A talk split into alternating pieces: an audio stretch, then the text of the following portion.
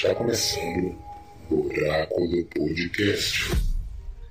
Olá, Oráculo Podcast está no ar. Eu sou Carlos Daniel, a voz do Oráculo, e eu quero a cena de um artista de cinema. Eu quero a cena onde possa brilhar. Um brilho intenso, desejo. Eu quero um beijo, um beijo imenso onde eu possa me afogar. Já começou mal.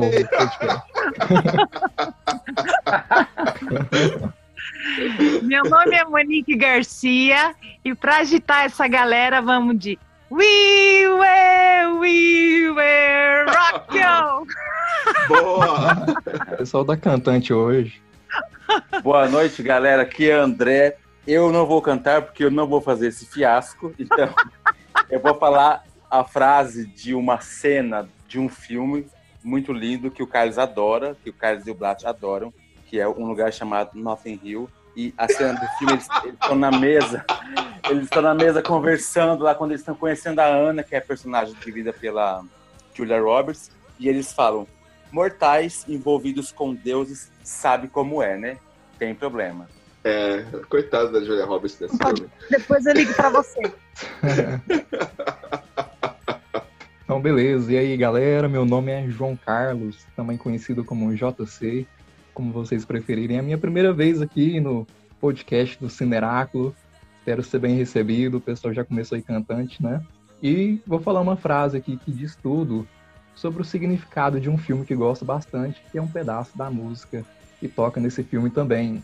A frase é: Quando você quer mais do que possui, mais você pensa que precisa de ter. Show! Show de bola! Aqui é o César, também conhecido como Profeta do Oráculo. Estamos mais um podcast e eu trouxe uma frase bem emocionante, dor do cotovelo. Ah, eu quero o amor, o amor mais profundo. Eu quero toda a beleza do Oh. mundo para enfeitar a noite do meu bem. Aê! Estamos aí começando um novo Uma salva mais de um palmas. Oráculo Podcast. Começou- O pessoal começou cantante, apaixonante.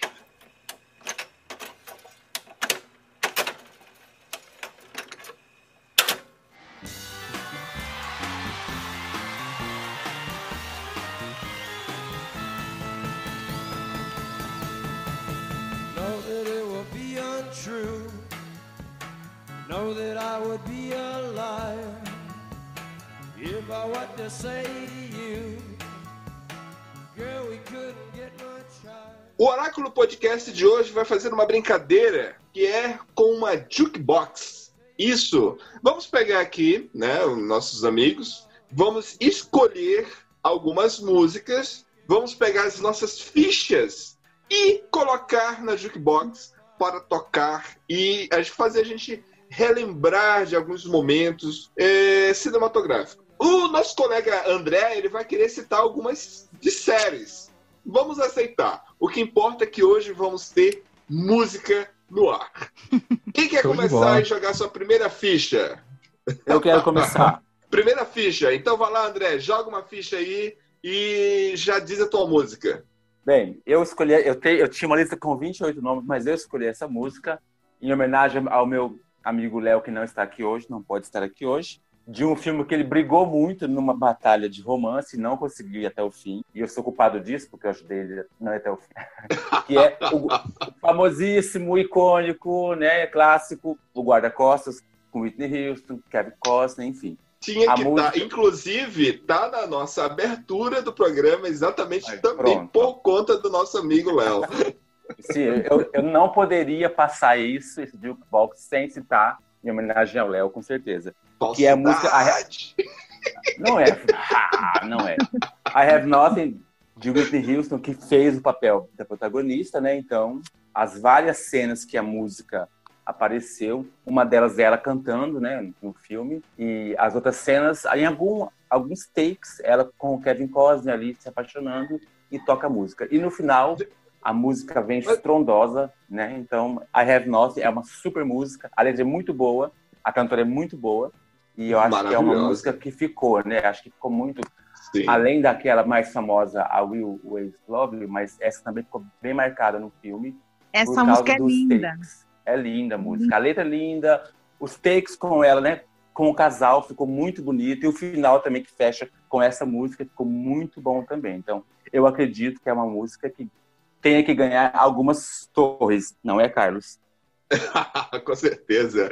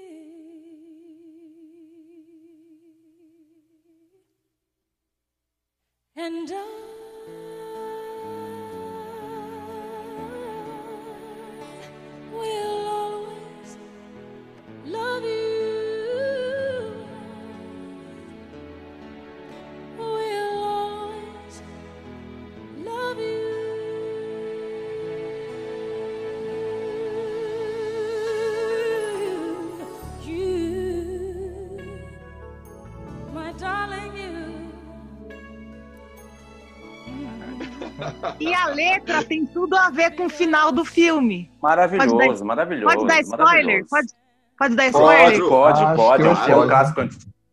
Que ela fala que ela não, ela não tem nada, né? Que ele vai embora, realmente ele deixa ela, que ela só tem ele. Sim, e ele a deixa. Exatamente. Tem tudo a a- ver. que- é, ô, Monique, quer aproveitar e já gastar uma ficha sua? Então, gente, é, o meu filme é um filme que, assim, é, não é um filme que eu acho que todo mundo conhece, que todos os cinéfilos conhecem, mas é um filme que eu gosto muito. Eu assisti ele muito, assim, na, TV, né? E é Coração de Cavaleiro, de 2001, Pô, nosso Com- Coringa. Muito bom. exa- é, com Red Letter. Também E minha aí-. No começo do filme já, eles já começam com a, com a música do Queen, né? Quando vai Show começar quando vai começar justa, a galera toda vestida de roupa medieval, né? Ele tem que se trocar lá, tem que, tem que ficar, porque ele é um plebeu, ele tem que ficar no lugar do senhor dele que morreu. E aí, quando vai começar justa, a galera toda começa a cantar. Todo mundo que tá ali vestido de roupa medi- medieval começa. We were, we were rock. E dá aquelas duas batidinhas assim, sabe? É, foi assim, ah, para mim é jogada de gênio, sabe? Maravilha, eu nunca mais esqueci essa cena.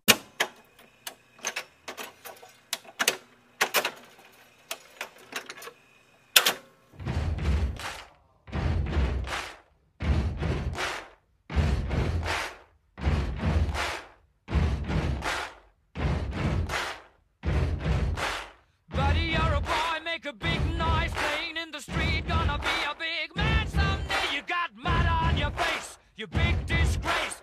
Kicking your can all over the place. Singing, We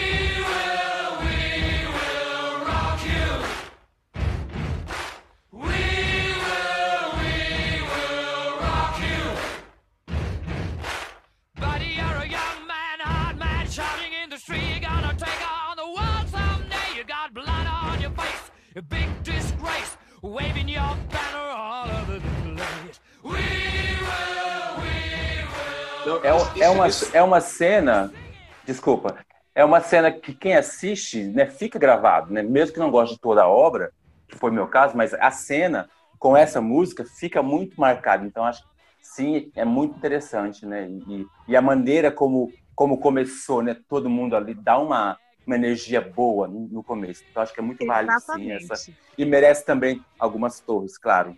Com certeza. Porque é Queen, né, gente? É Queen. É, por Queen favor, né? merece Por todas favor. as torres do mundo. Por favor, né? Onde tem Queen é indiscutível, né? Queen é uma das melhores bandas do mundo. velho. Queen, Queen, ela pode não ser tipo a maior banda em termos é, de holofotes e tudo, que, mas ela é grandiosa, entende? O nome já diz, é, é- é uma banda que ela é, é- é- é muito, é muito grandioso. A música, você escuta, você pensa que tá tocando, tipo, umas 20 pessoas tá tocando, que parece que é um, ele, literalmente um concerto É musical, verdade. uma É ópera. e você E vai ela ver- carrega, ela carrega uma história pessoas. também, né? A banda. São quatro muito... tocando, é incrível isso.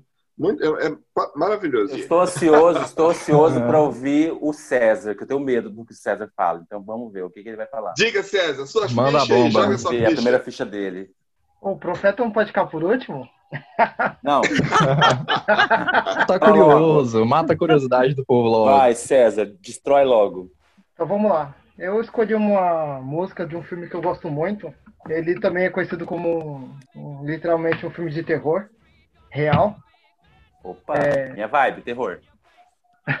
É um terror diferente. O nome do filme é Hotel Ruanda, de 2004. E a música ela, é logo- ela toca logo no início do filme. O filme ele inicia.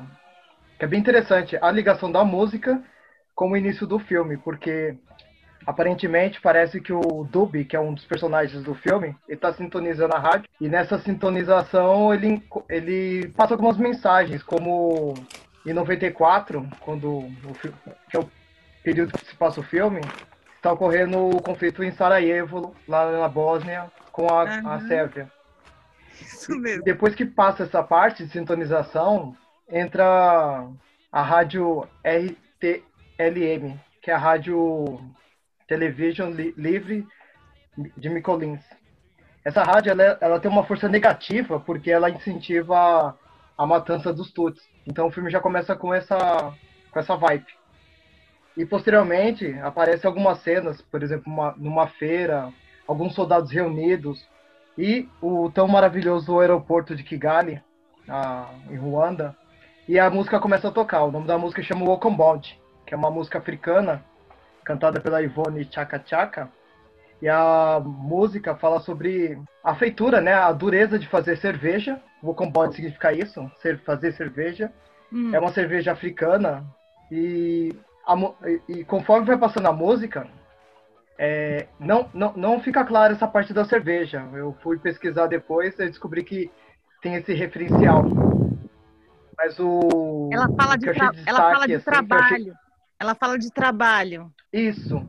Essa parte do trabalho tá ligado com os dois personagens centrais, assim, do Uhum. filme. Que é o Dub, né? Que é o, que é o atendente do hotel. E o personagem Aham. central, que é o Paul Rusesabagina.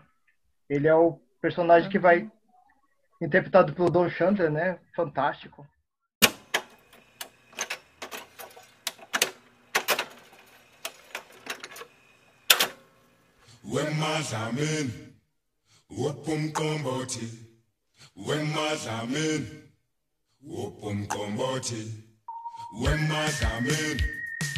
Whoop um combote, when my time in, whoop um combote.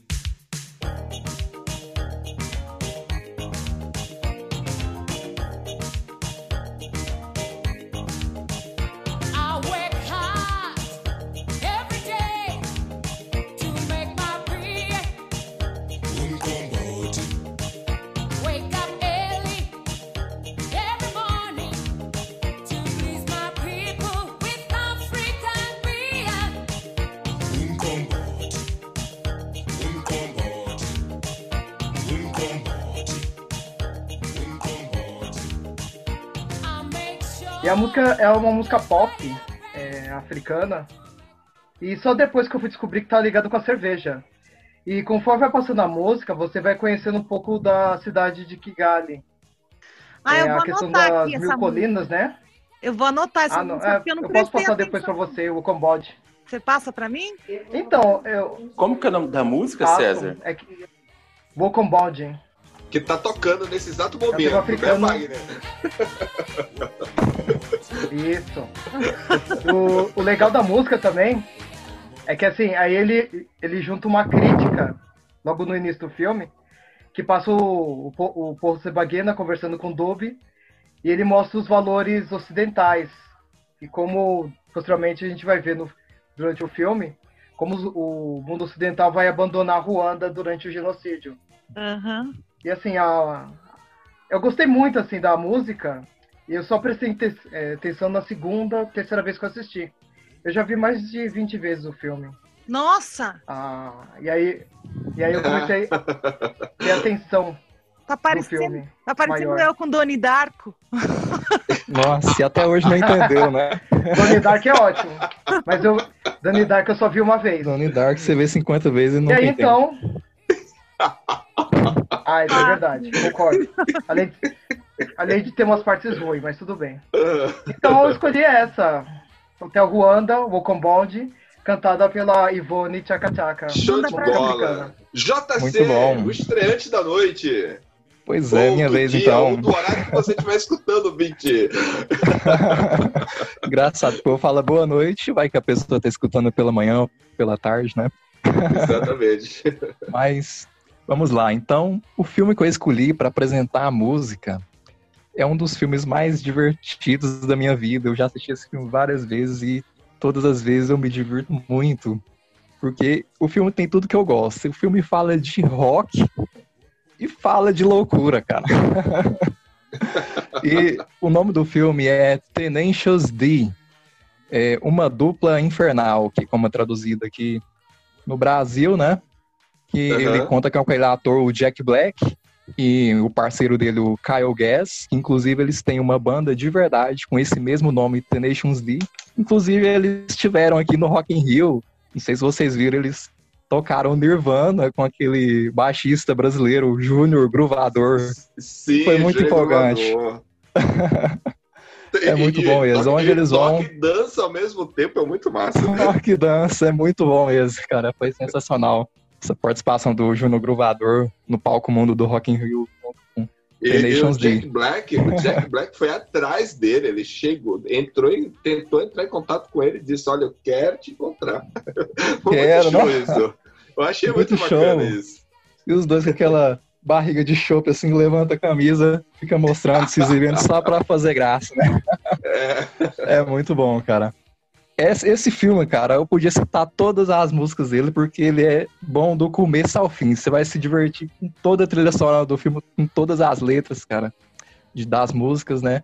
Mas eu escolhi uma especial que toca bem no final, que é quando eles tiram um duelo de rock com nada mais, nada menos do que o próprio Satã, velho. E essa batalha de rock é sensacional, cara. Eu recomendo para qualquer um. Eles tocam uma música que eles chamam de Beelzebos, como se o Satã fosse o próximo, o próprio chefão final, né? aham. Da fase da aventura deles.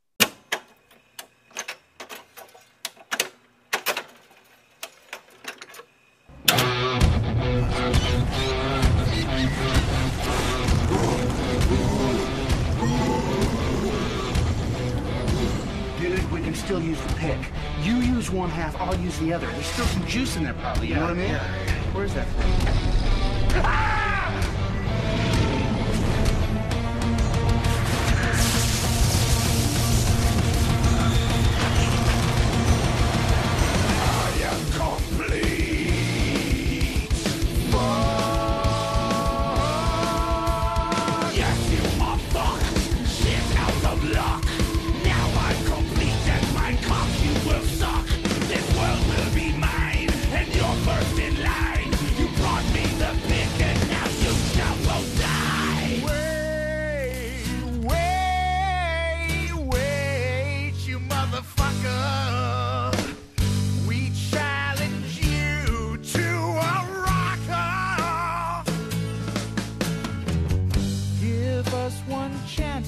Satã é interpretado também pelo Dave Grohl, que é um cara muito famoso no mundo da música. É o, foi o baterista do Nirvana né, e atual vocalista do Foo Fighters.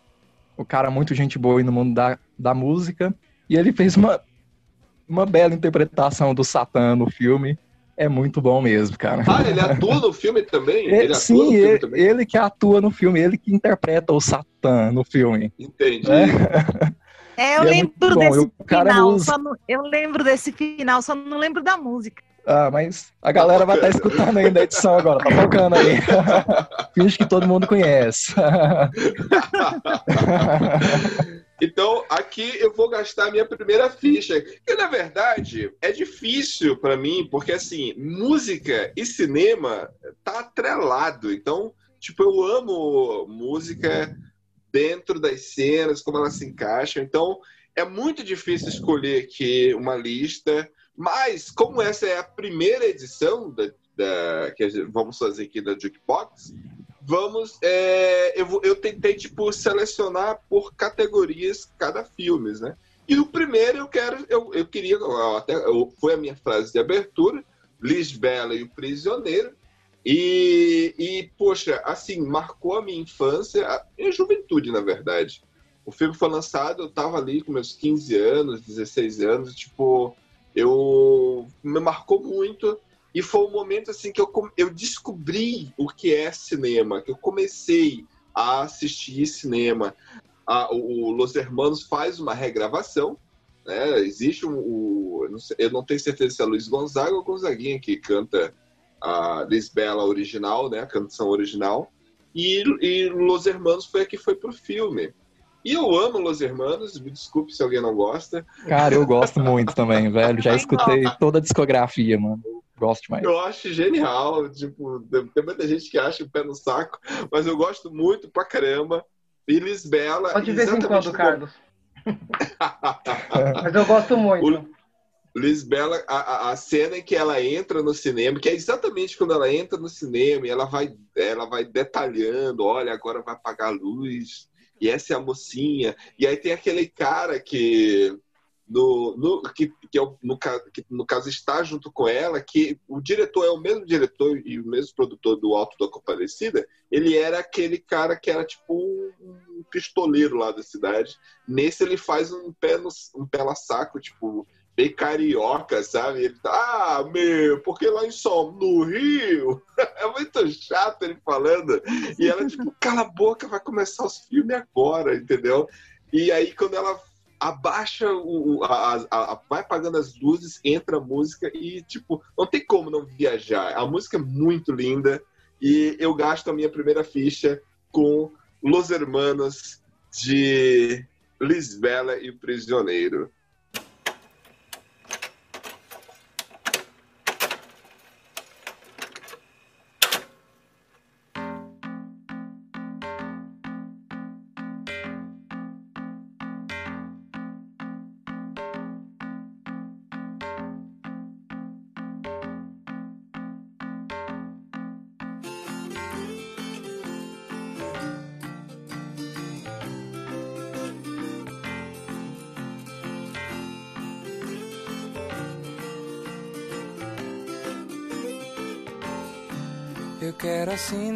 Artista de cinema.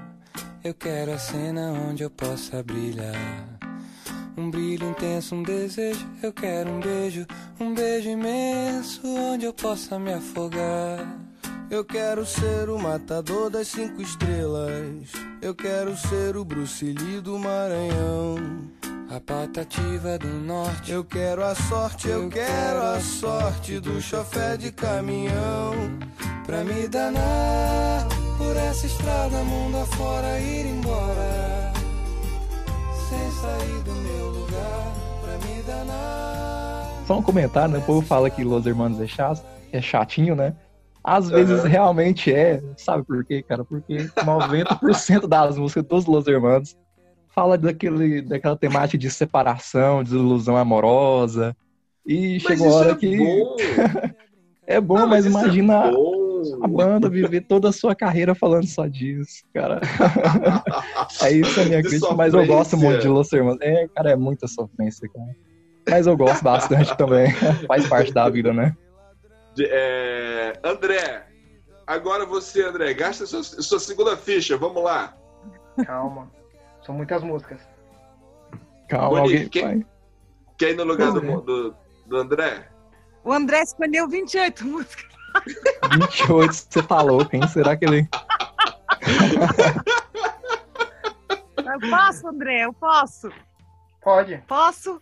É, a próxima música é de Pulp Fiction, tá? Sensacional! Excelente Muito filme. obrigado! Muito Essa não podia obrigado. faltar, que é clássico. Eu, eu- olha, se eu, se eu tivesse condições, se não fosse Ah. coronavírus, eu estaria aí agora te abraçando e dando beijo no seu rosto.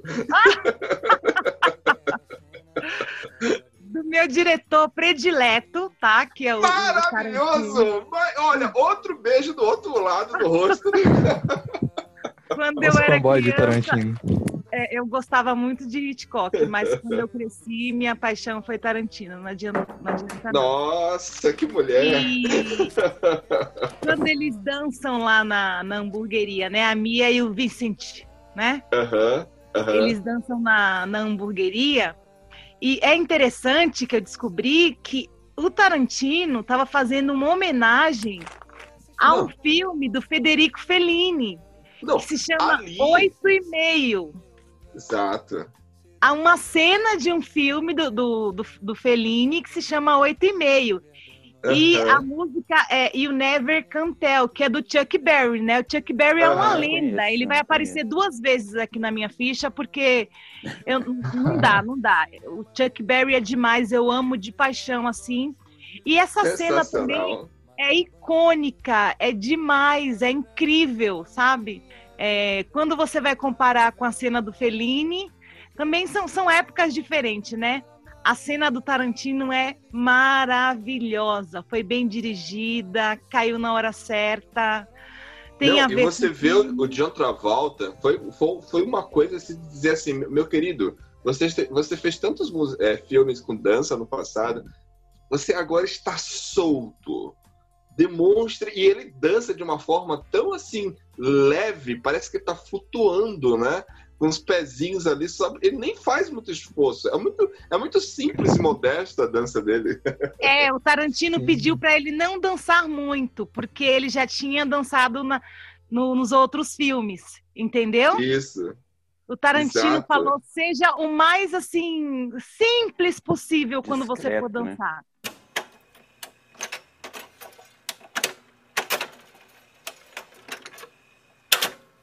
Young lady, what is your name? Mrs. Mia Wallace. And uh, how about your fella here?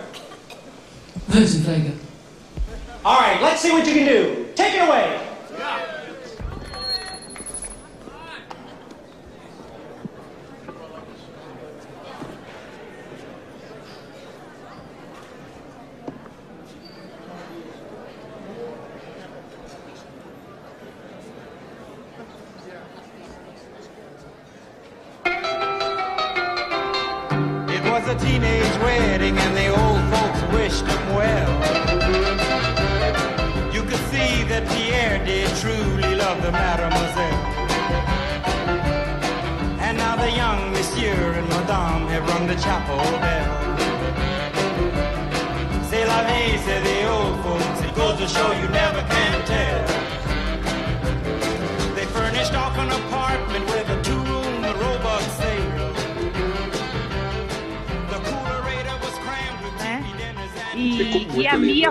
Lindo. aquele o V de Vitória no olhinho. É lindo, é demais! Uhul! É lindo. A minha filha, a minha filha, com 5 Ah. anos de idade, outro dia eu tava dançando com ela aqui, aí ela começou a fazer esse V. A gente- eu, eu assim olhando, puxa Filha vida, de cinéfalo, é isso aí, gente. Não tem jeito. Cinco torres pra Pulp Fiction! E você, Com certeza. Mas, gente, é, é muito interessante como que, né, puxando a sardinha do, do Tarantino, que eu, eu sou um dos também, né, dos que amam ele, apesar de todas as críticas. Mas como que ele é genial, porque ele sempre quer homenagear as pessoas, né, algumas pessoas, e ele usa isso em partes das obras. Eu acho incrível a maneira que ele faz isso, né? Até uma vez o Carlos discutiu no grupo, né, Carlos, sobre, sobre como ele faz a homenagem. Eu acho que foi, né, uma vez no grupo, não lembro. Mas eu Ah, acho muito sempre, eu genial. sempre, eu, eu sempre pago pau pra ele. Eu acho, então, eu também. Eu acho muito genial como ele usa isso, assim, e, e realmente só vai entender quem realmente segue ele, né? Porque ele faz. Não, mas é verdade. É, Então, o, é o muito cara, genial. Muito genial. Muito genial. André, o cara, ele é assim, ele, ele pega, ele tem uma. Inclusive, o nome desse programa vai se chamar Amy, porque existe, rola uma. um mito na internet. Sabe aquele filme A Prova de Morte? Sei. Que é, o, que é com o Kurt Russell. Sei, Aí sei. lá, lá, Ótimo lá filme. tem uma, uma jukebox que a menina até faz uma dança, um strip pra ele e tal, lá no, no, no- A Prova de Morte. Aquela Exatamente. jukebox, aquela jukebox lá se chama Amy. E será o nome do programa. Ah, legal, legal. Amy Box. Uma boa associação. Vocês sabem que tem, que tem no, no YouTube a Rádio Tarantino, né? Tem, tem. Sério. Muito massa. É muito legal, é muito as legal. músicas que Tem. ele usou nos filmes, todas. E é numa, todas. e é numa E- sequência. E as músicas, e as músicas passam a ficar famosas graças ao Tarantino. Elas já são, tipo, icônicas em seus tempos. E aí o Tarantino pega, o cara é tão miserável que ele pega e traz de volta aquela música e as músicas ficam inconfundíveis. É impossível É- não é escutar eterniz- Chuck- é- é- é- é- é o Chuck Berry e não lembrar exatamente dessa cena. É pra eternizar mesmo. Acho que ele faz isso pra eternizar a cena com a música, porque fica tão perfeito, né? Que não, não tem como.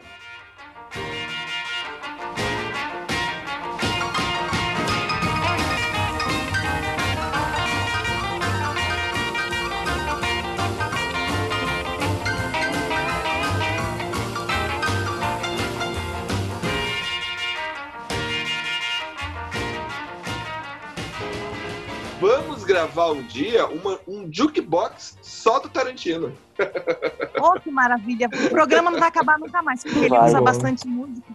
Vou ter que rever todos os Vamos lá, filmes do André. Tarantino. Vamos lá, André. Cite agora a sua segunda ficha. Muito bem. A minha segunda ficha é de um filme bem clichê, que- aqueles filmes bem clichês que tem uma pessoa doente, né? E tem um câncer, que, né, que, é, que eu falo De sempre que é, é, que é, que é sempre. Eu, eu, eu tenho uma, uma. Não é uma injúria, tenho um, um asco dos filmes que, que usam o câncer como protagonista. A história é linda, os personagens são bonitos, né? O roteiro O câncer bem já é um- feito personagem, né? Aí o câncer toma o lugar do, do roteiro e vira o personagem. Eu falei, caramba, acabou com o filme. Mas esse filme eu gosto muito, apesar de ser bem clichê, que chama Uma Prova de Amor. Que é o único filme, o único filme que eu gosto com a Cameron Diaz, que eu acho ela uma péssima atriz. Não gosto de comédia, tá, gente? Por isso que eu não gosto dela.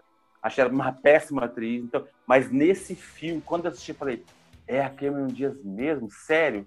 Que ela tem uma filha que tem câncer e tem uma outra filha menor que ela teve e ela vai doando é, é, é, a medula da filha durante um tempo, vai fazendo, sabe, tipo, tirando sangue Exatamente. e vai tentando doar para essa filha mais Uhum. velha, colocando toda a ênfase, Uhum. todo o amor dela, todo o tempo, tudo que ela tem nessa filha que tem o câncer e esquece da família. E aí, resumidamente, no final ela entende que não dá, que ela precisa libertar a filha dela que tem o câncer, que é um dos protagonistas do filme. E aí ela entende que ela estava fazendo mal para todo mundo, porque ela estava tipo focando tudo bem, né? Mãe, né? Quem, quem aí é pai e mãe sabe, ter um filho com câncer não deve ser realmente fácil. Mas ela entende no Uhum. final. E aí, a última cena, não, a última cena não, antes da última cena, eles estão todos na praia, em uma cena que o, o marido dela leva a filha pra praia e ela não gosta, e eles estão correndo e toca uma música de uma cantora não muito famosa que chama Edwina Reis. A música chama Feels Like Home.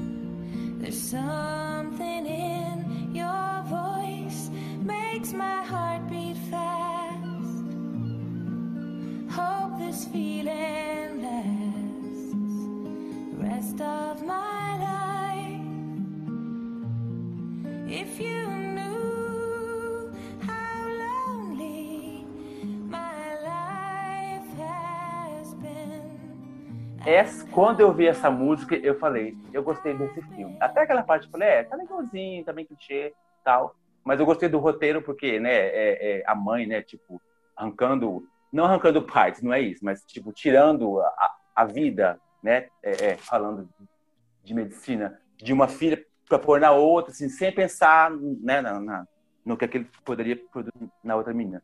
E essa música toca na cena que eles estão na praia, a menina com câncer, enrolada num cobertor, eles estão correndo, estão brincando, e a Cameron Diaz, naquele momento, na cena, ela se, ela se entrega, ela vai lá, corre junto, ela, ela, ela entende que não adianta, a menina vai morrer, ela precisa deixar a menina embora. E aí toca essa música, Exatamente. Feels Like Home. E a música, gente, sério, escuta. E quando você escuta, você fala, caramba, a música ganha o filme. Aí eu falei, pronto, já gostei do filme.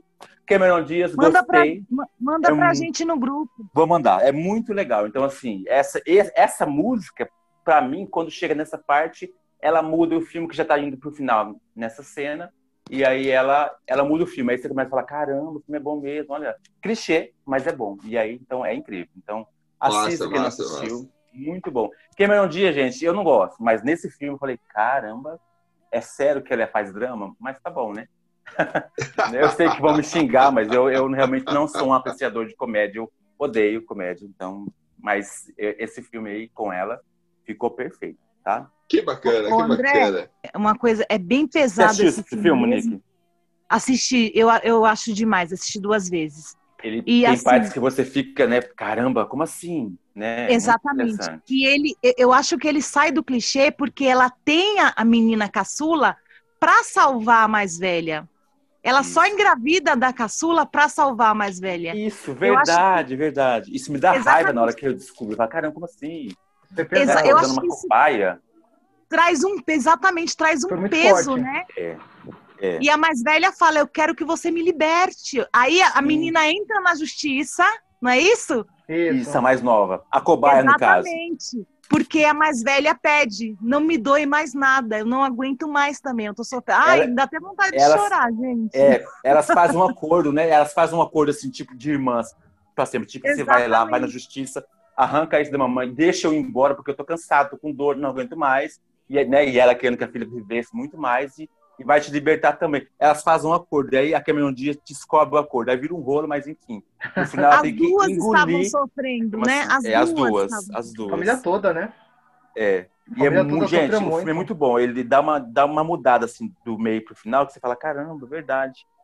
Lembra, André, do, do irmão Show de bola. delas? Lembro, lembro. Nossa, foi triste. É muito tinha- bom, gente. Ele tinha bom. problemas de aprendizado, né? Ele era, tinha dislexia, não era? Isso. E a mãe nem tava nem aí coisa pra assim. ele. Não, é, ela, ela esquece, ela vive só pra, pra filha, esquece o marido, que é um bom marido, esquece a filhinha que ela né, fez só pra salvar a outra, mas enfim. E ela precisava libertar a menina, porque a menina tava cansada, o câncer tava, né, a- como é mesmo, né? Tava acabando com ela, né? Mas é um filme bom, assim. Eu, eu, eu me surpreendi do meio pro final e falei, ok, é um filme bom. JC, Então- gaste sua ficha. Pois é, vou lá gastar minha próxima ficha agora com um filme que eu acho que ninguém aqui assistiu. Mas é um filme que eu recomendo muito, que é muito triste. Esse é pra fazer chorar. Comédia não, né? Não, esse dessa vez não é comédia. Eu o pessoal aqui não gosta de comédia. e como eu tava falando aqui em off, né? Eu também não gosto de comédia, mas essa comédia anterior que eu falei, eu gosto só por causa das músicas, cara. Esse que é o diferencial. Mas agora eu vou falar de um drama, e um drama triste mesmo. E essa música é pra fazer chorar. Se você não chorar é porque você não tem sentimentos. Nossa. Nossa, que opressão. Atenção, quem não tem coração. Quem não tem coração. 38. Pega Isso é um 38 teste de, de cara. psicopatia, cara. Se você não chorar com a música desse Alguém filme... tira o áudio desse menino, gente? Alguém tira o áudio desse menino? Corta o áudio dele. Então, o filme... Não, tranquilo. O filme, ele se chama Rudderless, mas no Brasil ele foi traduzido para Força de Viver. Ele ficou um tempo na Netflix, mas já tiraram do, do catálogo. Mas se vocês tiverem condição de ver, veja, porque é, a trilha sonora toda do filme é muito boa, como a outra. É um filme musical, Bacana. na verdade Força de viver. né? Isso, né? A trama é basicamente assim, né? É um cara que ele tem um emprego bom, ele é estruturado na vida e acontece uma situação trágica com o filho dele, né? É, o filho dele morre. E não é spoiler porque é o começo do filme, tá bom? Aham. E vai mostrar como é que vai se dar a, a superação dele com a perda do filho, porque a esposa dele vai deixar o que sobrou, né, das coisas do filho dele e ele descobre que o filho dele tinha várias anotações de músicas que ele escrevia, né? Aí que, que- o que, que acontece? Ele pega essas músicas, começa ensaiar, né? Tocar num violão que ele tem em casa e vai no barzinho lá da cidade e decide se apresentar com as músicas do filho dele.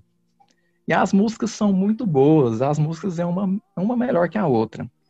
Né? E ele começa a fazer sucesso nesse barzinho lá, começa a crescer. Mas no final do filme ele toca uma música que eu vou falar para vocês.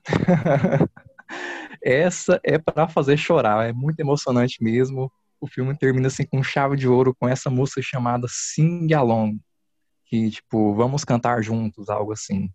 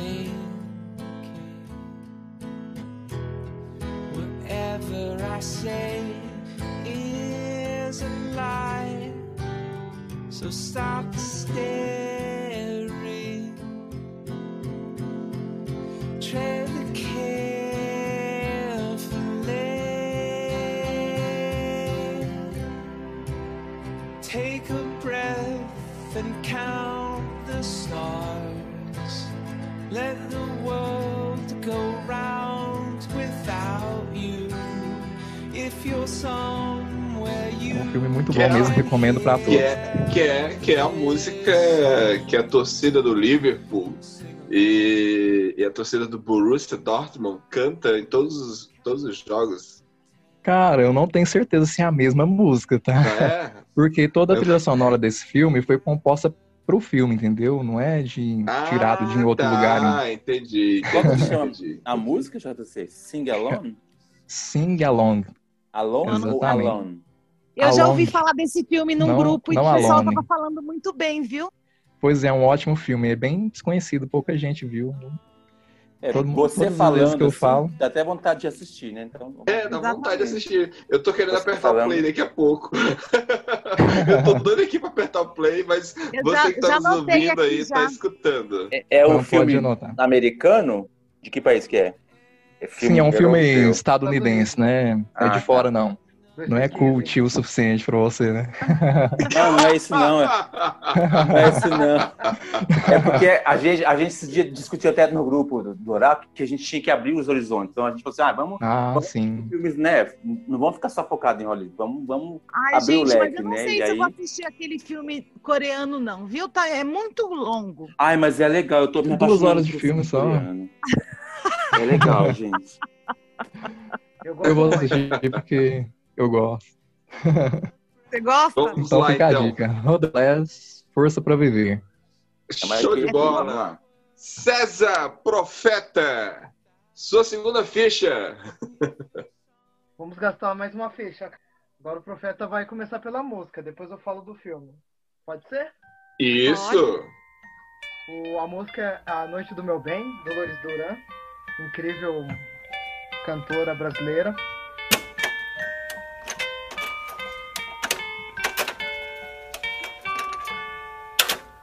Hoje eu quero a rosa mais linda que houver e a primeira estrela que vier para enfeitar a noite do meu bem.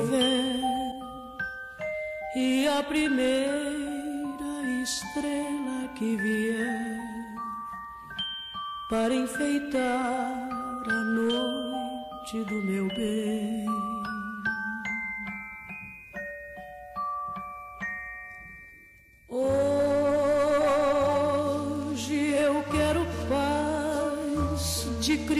Criança dormindo e abandono de flores se abrindo para enfeitar a noite do meu bem.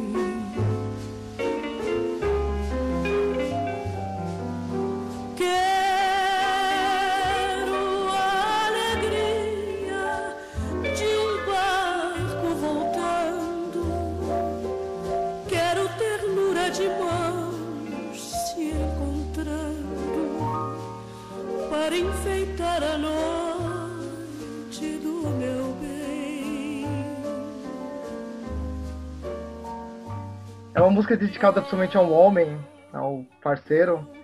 Mas quando você vê a cena do filme, dá um estranhamento muito interessante. O filme é Quanto Vale é por Quilo, de 2000 2005, Sérgio Bianchi. Esse, esse filme é maravilhoso. É, eu, eu amo esse filme, eu fiquei muito impactado. Nossa. É incrível, é incrível. Eu já passei, César, na escola, tipo, eu perdi a conta já. Tipo, todo ano eu tô com uma turma, eu pego, jogo na turma. Porque assim, é, você, você consegue discutir muitas coisas. Sobretudo, é, se você, quem é professor de, de. Fica a dica aí, viu? Quem é professor de literatura, estiver escutando, professor de português, procura assistir esse filme e bote isso para os alunos para poder inserir Machado de Assis para os alunos. Vai Eu contra a mãe. ouvi o nome do, eu não ouvi o nome do filme. É Quanto Vale ou é por Quilo? Ele é Ah, baseado, já ouvi falar, mas não assisti, não. ele é baseado no conto do Machado de Assis, Pai contra Mãe. Ele é muito bom porque ele faz uma analogia do comércio de escravos, a exploração, né?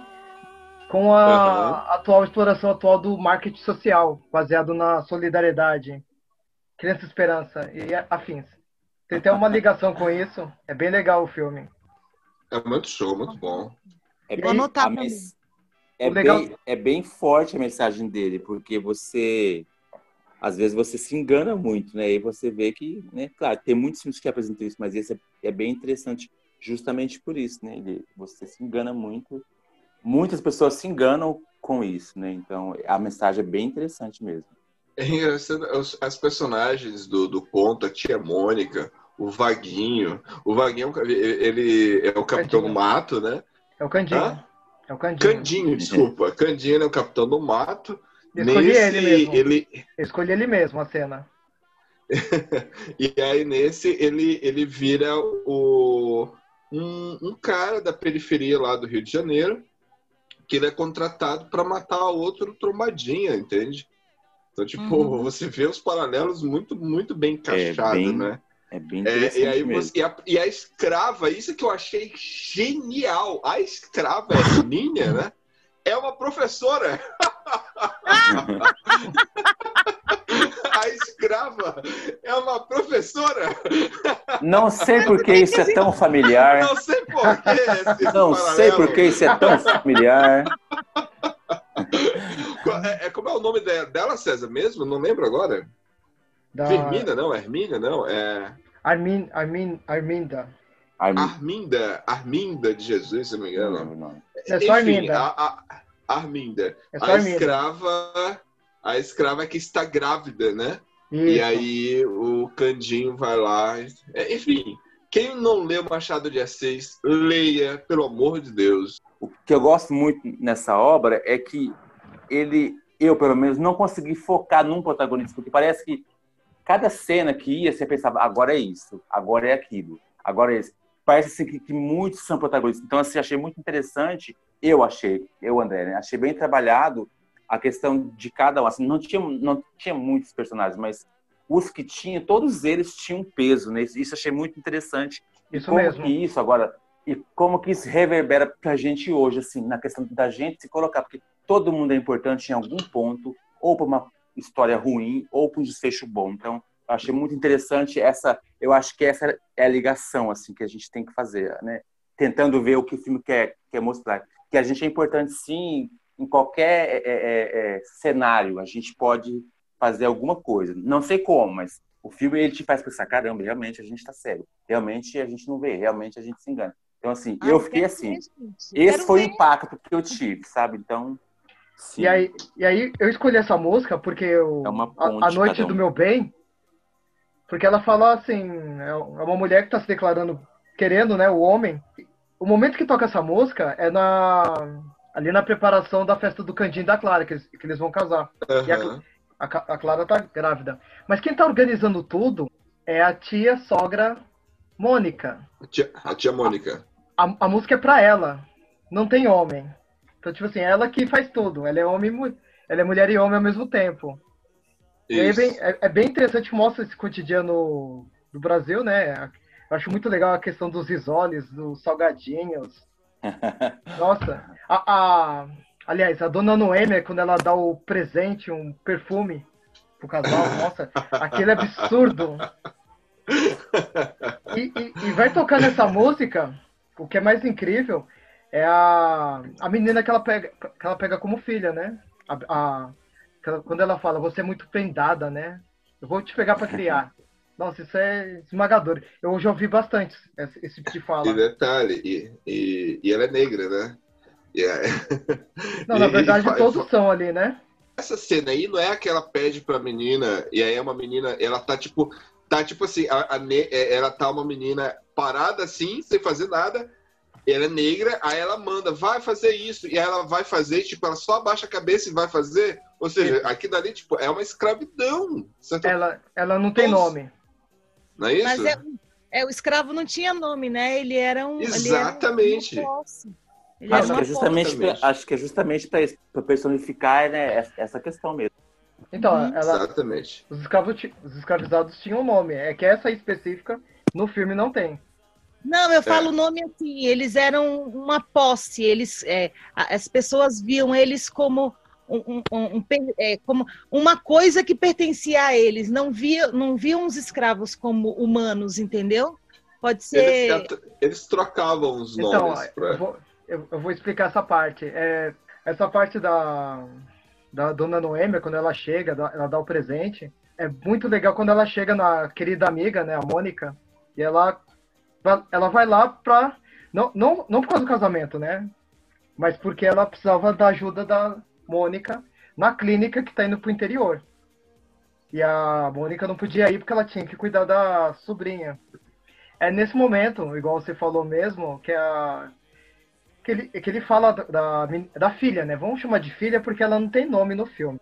A Bren Pen- a Bren- Prendada. E ela entrega, né, pra dona Noemi pra ela ir pro, pra chácara. É como um objeto de troca. Só que essa troca, e aí que é, e aí que é um ponto muito interessante, quando a, Doem- a dona Noemi fala que ela precisa de gente de confiança. Tipo assim, ela não tá interessada no dinheiro, mas em sim pessoas com confiança. E aquela menina é, o- é o símbolo da confiança. E isso é a troca. É- vale muito mais que dinheiro. Hum? Show de dizer, bola. Porque assim, o, se, se ela pegar, por exemplo, ela emprestou dinheiro pra pra fazer a festa. Se ela pegasse o dinheiro, não ia dar lucro. Tem que pensar assim, aquela menina vai dar um lucro pra ela incrível.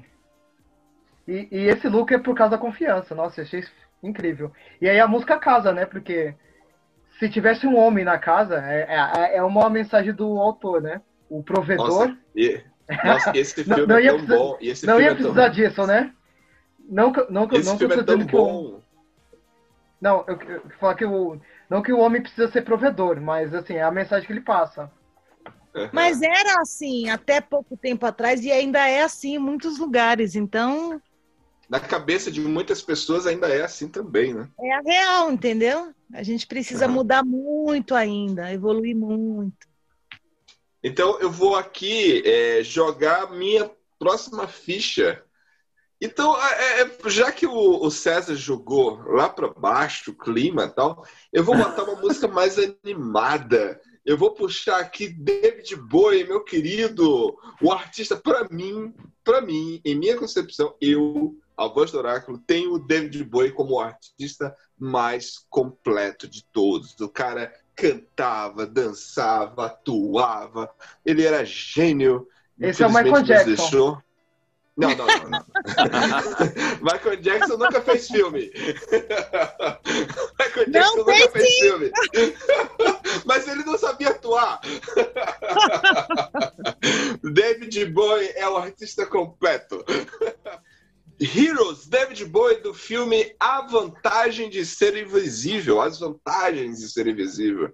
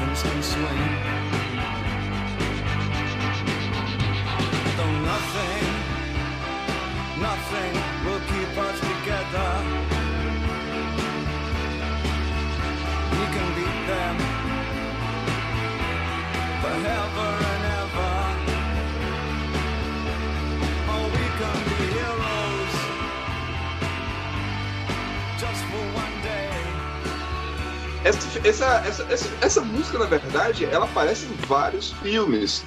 Mas eu me referi a esse filme porque na cena. é- é- inclusive, a música toca duas vezes no filme. Primeiro, quando eles estão andando no carro e aí eles, tipo, puxa, que música é essa? E eles não conhecem a música. E eles ficam falando, não, mas que música é essa? Que música é essa? Quem é o cantor? E aí eles ficam cantando. É lindo, lindo, lindo, lindo. E aí, depois que eles já conhecem a música, e, e assim, o filme tem muitas coisas bacanas no filme, a questão de a amizade entre os, entre os três, na verdade. Era um trisal ali, né? na verdade, era um trisal. Vocês, vocês já assistiram As Vantagens de Ser Invisível? Eu já. Já. Cara, você Lindo esse acredita filme. que até hoje eu não vi esse filme? Tá na minha lista ainda. Eu gosto de Miller, romance, é, tá viu? O Ezra Miller tá sensacional. A Fiona lá, né? É a Fiona, né? O... Não, é a Hermione. A Hermione tá sensacional no filme também. Tipo, nem lembra a Hermione do Harry Potter. E o outro ator lá também é muito bom. Então, tipo, você vê uma amizade ali entre, entre eles Emma três Watson. bacana. O nome da atriz Emma é Watson. Emma Watson. Emma Exatamente. Watson. E, e no final, no final do filme, quando eles já, tipo, já tá acabando, você tem a, a cena do túnel, que aí o cara tá, ele, ele se levanta no capô do carro e aí fica tocando a música Heroes. É uma música linda, linda, linda. É o tipo da música que, sabe aquele tipo de música que você tem que escutar com os braços abertos, cantando, e tipo, é emocionante. Eu amo Heroes, eu amo David Bowie, e é isso aí. Vamos agora para a próxima ficha, que fica por conta de você, André. Muito bem. Tua, tua terceira ficha. Tem que gastar 28 fichas ainda, hein? Gente, é sério, eu tô triste. Porque eu tive que 10 horas de podcast hoje. Mas enfim. É porque, na verdade. O André é Não, o rico. Calma. O André é rico. de saúde. eu escolhi essa música porque é um filme que eu defendi muito numa batalha, um filme de romance, um dos poucos romances que eu gosto, esse é um deles. De E novo essa esse música- filme. Um lugar chamado Notting Hill. Lógico, lógico. De novo, lógico. mas tu não já falou, Carlos, cara. Carlos, as- algumas pessoas têm coração, Carlos. Algumas pessoas têm. Duas músicas no mesmo tá? filme, é isso mesmo, cara? Não, não. O outro não foi desse. O outro foi da. da o Da guarda-costas. Whitney Houston. É. Guarda-costas. Ah, tá. Um lugar chamado Nothing Hill, a música que eu escolhi de um cantor negro maravilhoso, All Green, How Can You Mend a Broken Heart, é uma música que mostra as cenas que ela é, os takes que, que aparece é quando eles estão na parte da conquista e indo pro final, quando ela vai lá com um quadro caríssimo, se declarar pro, né, pro, pra ele, falar que quer ficar com ele, ele dá um toco nela horrível. E a música é muito, é uma música assim, é uma música de 78, 72, 78, uma coisa assim. E é uma música linda, assim, para quem gosta de música antiga, mais calminha, aquela batida bem, sabe, bem baladinha mesmo, bem, né? E ela, a cena é linda, que eles estão se conquistando, ela, ela mais interessada do Não, que ele. ela, na verdade, né? É ela. é. Ela carrega Na ver- o filme. na, ver- ela... na verdade, estou falando, com licença, na verdade, ele estava apaixonado mais o personagem dele por ser um personagem londrino, inglês, aliás, ele tinha que ser mais contido, porque também ele não estava acreditando que uma né, atriz no filme, né, a Ana, que é, que é a, a Julia Roberts, tão famosa, tão rica, tão, enfim, que ele gostava, que ele assistia estava se apaixonando por ele. Ele ficava pensando, caramba, não, não, isso tá errado, quem sou eu, né? O que, que eu tô fazendo? Um, enfim. E as cenas que tem eles com essa música é muito bonita, assim, é uma música bem calma, bem lentinha.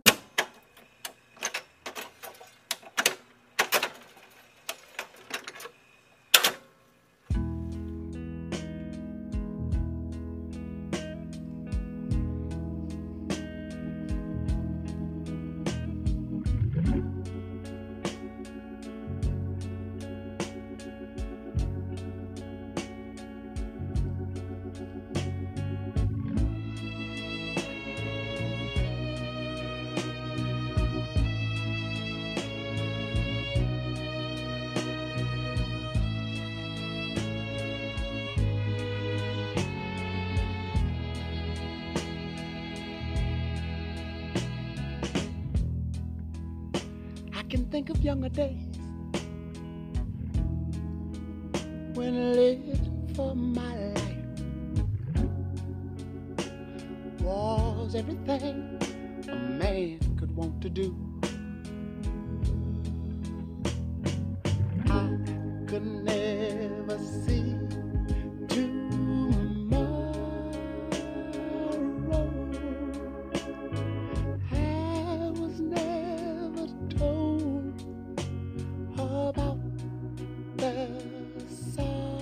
Quem puder assistir. Eu gosto muito desse filme porque, como eu falei na- live que eu defendi ele, é um filme leve, é um filme romance clichê, mas leve, né? E o final, gente, assiste lá, no YouTube tem lá, cena final do Notting Hill, quando eles estão na imprensa, que ele se declara de uma maneira muito inteligente, usando, sabe, dúbias expressões, e ela também, e é, é muito lindo, e essa música é muito legal, tá? Então, assim, mas não é a música do final, essa música é na parte da conquista. É muito interessante. É um filme leve, apaixonante. O ator não se joga igual o Carlos que ele se joga lá, ai, tô amando. Ele vai devagarzinho, de leve. E ele era. O personagem pedia isso mesmo, que ele fosse mais calmo. Não, eu só queria que ele contido. atuasse, só isso.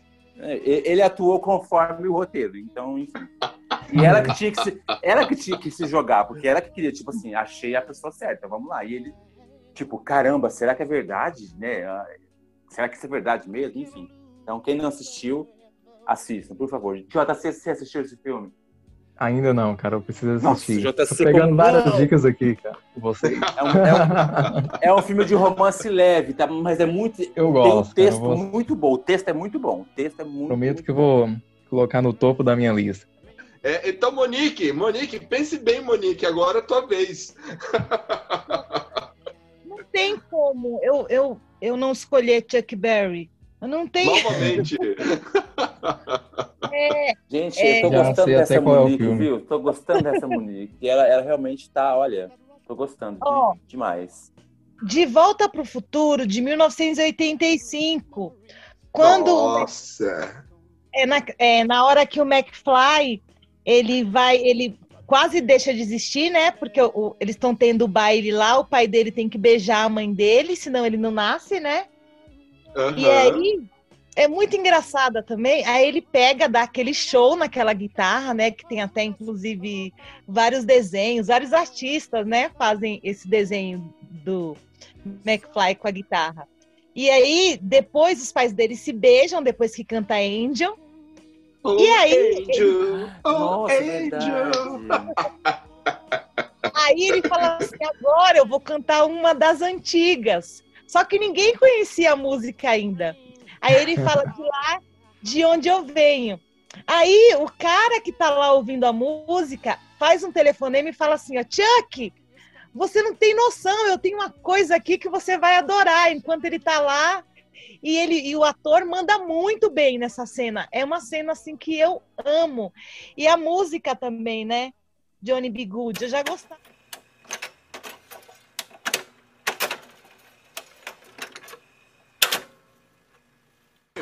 Ótimo! Vamos tocar outra? É, não, eu tenho que ir. Vamos lá. Agora vamos tocar outra para estourar. Pra estourar.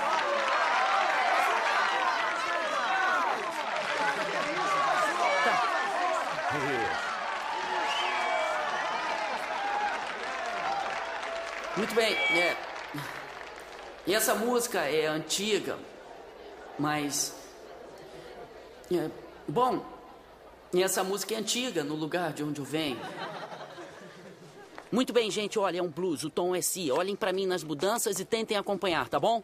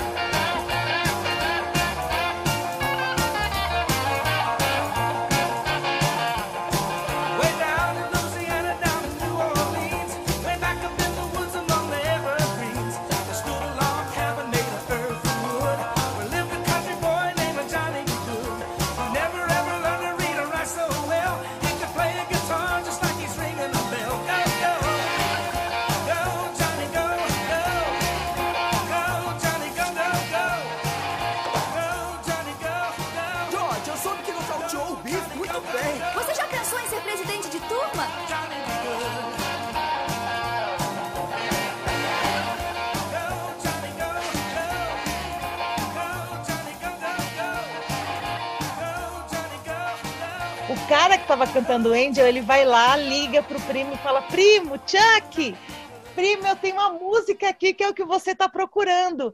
Então, assim, é toda um, é, tem muita referência, né? Além do filme ser assim maravilhoso, né, gente? Quem é que não gosta de De Volta para o Futuro? Pelo menos É, eu amo. realmente é um. E a maioria das pessoas que eu conheço, mesmo assim, da geração que não é minha, uma geração abaixo da minha e depois a outra geração, gosta desse filme. É demais essa cena com essa música do Chuck Berry. É, a música se chama John B. Good. É muito bom. Eu gosto da versão da Cidade Negra. Inclusive, estava sendo divulgado em um meme na internet, não sei se vocês viram, caíram lá no grupo, é, de alguém dizendo que encontrou uma foto antiga, né? Tava lá a foto do George McFly, é a esposa dele. Eu já postei Aí- isso. Aí o meme. Aí o meme dizia que tinha encontrado essa foto que era para compartilhar para achar o dono da foto. Escuta, escuta, essa, é, é, escuta a versão de, de Johnny B. Good do Cidade Negra, galera. É muito linda também.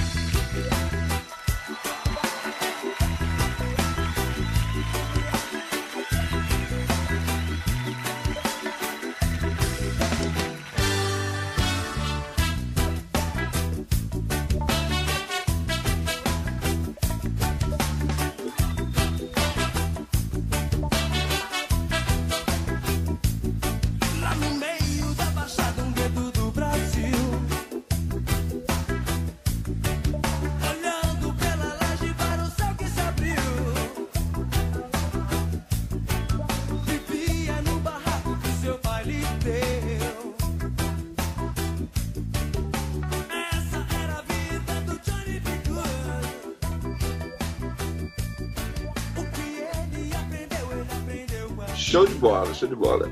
É, vamos agora é a pró- próximo, né? A terceira vez do César.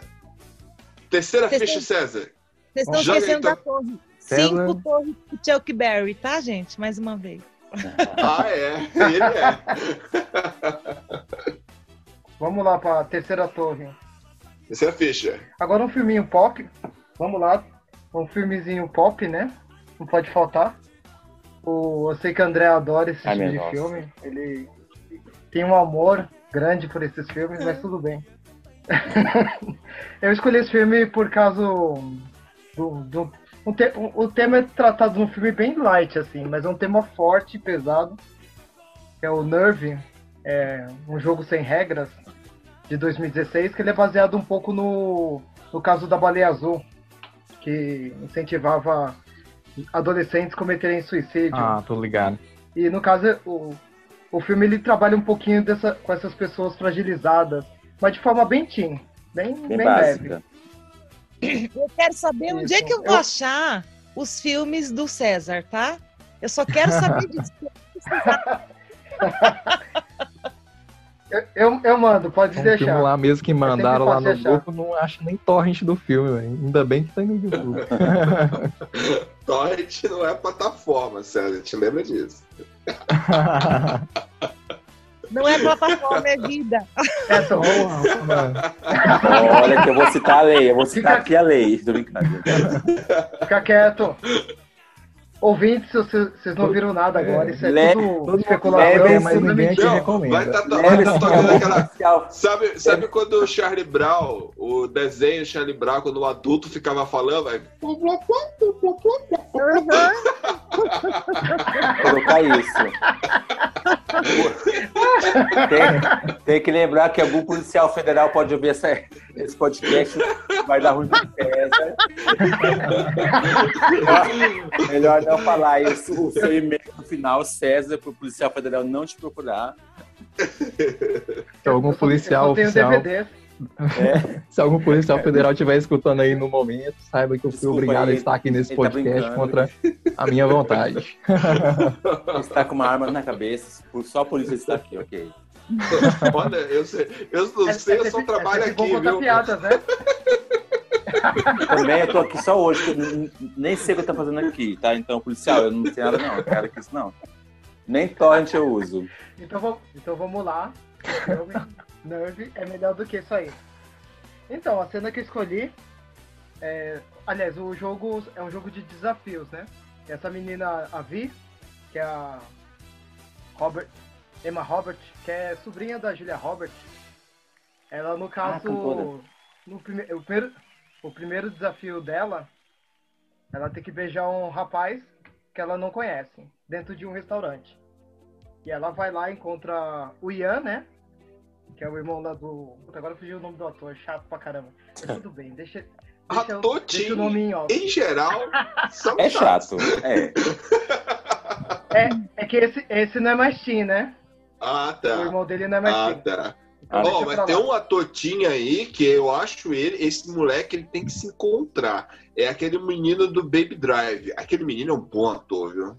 Ai, moleque, ele gente, pre- Ele precisa de um Ah. filme pra ele. Demais. se E assim.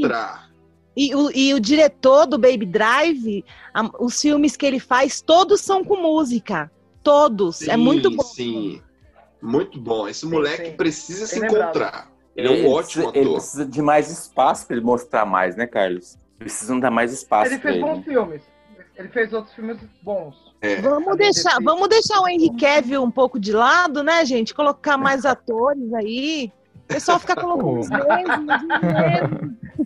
Agora a moda é Robert Pattinson, Henry Cavill e Leonardo DiCaprio. Ai, O misericórdia. restante, o Não, restante Leonardo DiCaprio tudo bem, mas os outros, misericórdia. Então, o Ian é o Da- David Franco, o ator. E O a Vi, David- a Emma Robert, David Franco ela foi chega... pelo. Putz, Meu Deus do céu. Fica, quie- fica quieto, Carlos. Ela Carlos, o deixa o César dela, o falar, Carlos. E nesse trâmite ela encontra o rapaz, o Ian. Ela começa a conversar com ele, porque ele tá com um livro que ela gosta muito, que é o Farol. E ela chega e beija ele. Então, ah, ela, ela pega, beija alguns minutos e vai embora. E depois ela ganha os créditos, né? Porque o jogo funciona assim. Você faz o desafio e ganha, algum, e ganha um pouco de dinheiro. E aí ela vê que o dinheiro caiu, mas ela depois ela vai procurar o rapaz, né? O rapaz desapareceu, sumiu. E aí que entra a grande música do Roy Orbison, You Got It.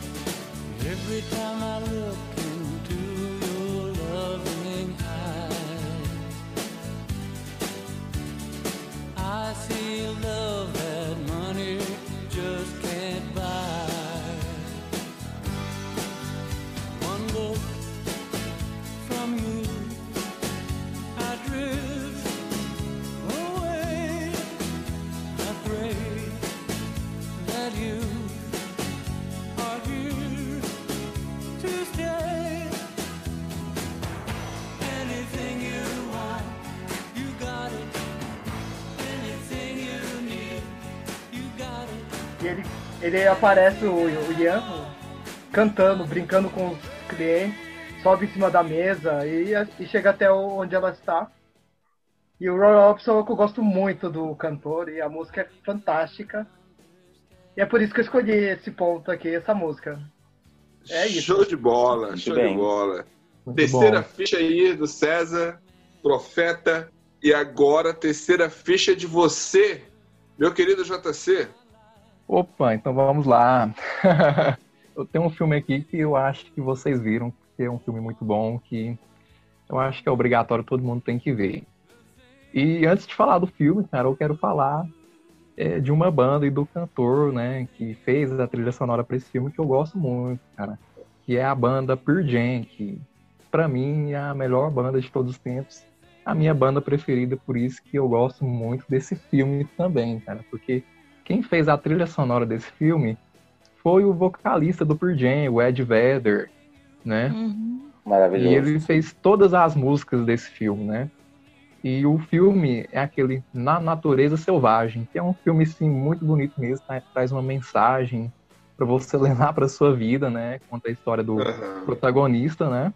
Que inclusive é baseado em fatos reais, né? O protagonista Christopher McCandles, que ele queria basicamente se desapegar de tudo da sociedade, né? De dinheiro, de luxo, e ele queria viver uma, uma vida livre viajando sem rumo, né? É basicamente isso. E a música que eu gostaria de trazer, né? Na verdade, todas as músicas são boas novamente, né? Todos os filmes que eu falei aqui agora, eu disse que todas as músicas são boas e esse também. eu gosto de todas as músicas desse filme, né? Mas se for para escolher uma, eu vou escolher a música chamada Society.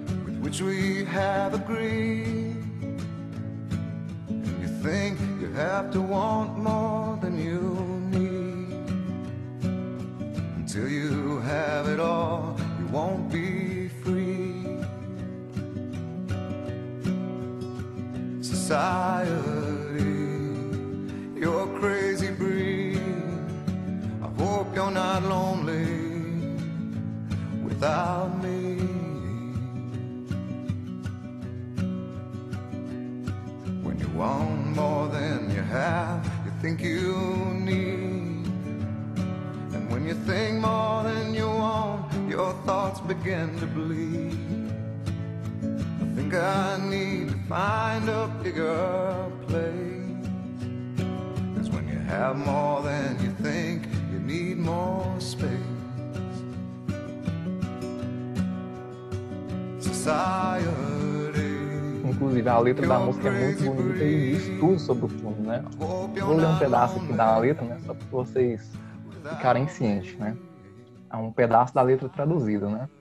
Diz assim: É um mistério para mim. Nós temos uma ganância com o qual concordamos. Você pensa que você tem que querer mais do que precisa. Até você ter tudo, você não estará livre. Então, é um filme que fala assim basicamente sobre consumismo, sobre você estar livre, desapegado de todas essas, essas coisas materiais. É um filmão mesmo que eu recomendo. Pessoal, aí já assistiu? bola. Show de bola. É, A sim, letra sim. é muito atual, né? A letra Eu é amo muito esse atual, filme. né? É engraçado. é muito atual, velho. É engraçado que e- e- esse filme, eu em 2000 e eu acho que foi 17 ou foi 2018, eu não vou lembrar agora exato. Eu tava numa- trabalhando numa escola e aí uma professora falou assim: "Ah, porque esse filme aqui e tal, você tem que assistir porque eu assisti esse filme, eu lembrei de você". Aí eu fiquei, depois que eu fui assistir o filme, eu fiquei, eu fiquei refletindo muito. É na mesmo?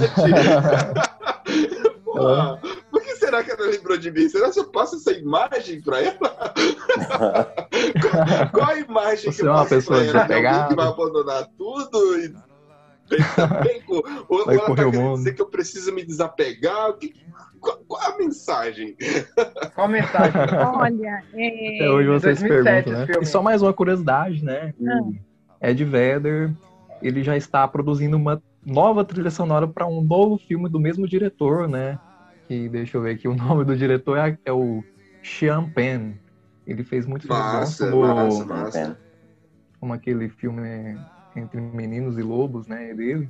Aham, Então conheço. ele já está fazendo um novo filme e o Ed Vedder que está fazendo novamente uma nova trilha sonora. Todas as Ótimo músicas vai ser do Ed. Vedder. Bacana. É, as- Mas assim, a, as a trilha letras- sonora desse filme toda é muito boa. Tipo, tem Pink Floyd, tem tanta música boa nesse filme. É genial. Então, era isso que eu ia falar sobre o filme, tá, gente? É, Eu li o livro, tá? E eu vi o documentário. Tem livro, tem documentário e tem filme, tá? E eu fui assistir o filme, assim, não com vontade de não assistir, mas fui assistir o filme. Eles, é, eles pegam o filme e poeti- deixam muito leve para o que realmente aconteceu e porque é, como realmente o Cris era, tá? É uma é assim, é uma coisa que eu, eu fico muito preocupada. Inclusive, há três meses atrás, graças a Deus, eles tiraram o ônibus de lá, do Alasca, porque estava tendo muito acidente com jovens, porque iam visitar o ônibus. Eles tiveram que tirar, eles tiraram com um helicóptero ou foi um avião de carga, eles puxaram, tiraram por cima o ônibus. É, eu fiquei muito puta quando assisti o filme, gostei demais da trilha sonora, porque eu acho que eles romantizaram demais o filme. A realidade do Chris foi muito Entendo. triste. O jeito que o Chris morreu foi terrível, É, pedindo eles- ajuda, morreu de inanição. Então, assim, é, é essa ressalva que eu tenho. O filme é lindo, mas assim, Sim. a realidade não foi dessa maneira, entendeu? Não, não, Você não acha foi que assim. você acha que o filme pode até inspirar outros jovens a tomar essa mesma atitude, né? E inclusive correr risco de vida por causa disso, né? Não estavam inspirando. inclu- é, tinha vários acidentes acontecendo com o ônibus lá, porque o ônibus ficou, né? Sim. E aí, há três meses atrás, eles tiraram é, pelo céu o ônibus, tiraram por Sei, cima, porque não pois dava é. para atravessar.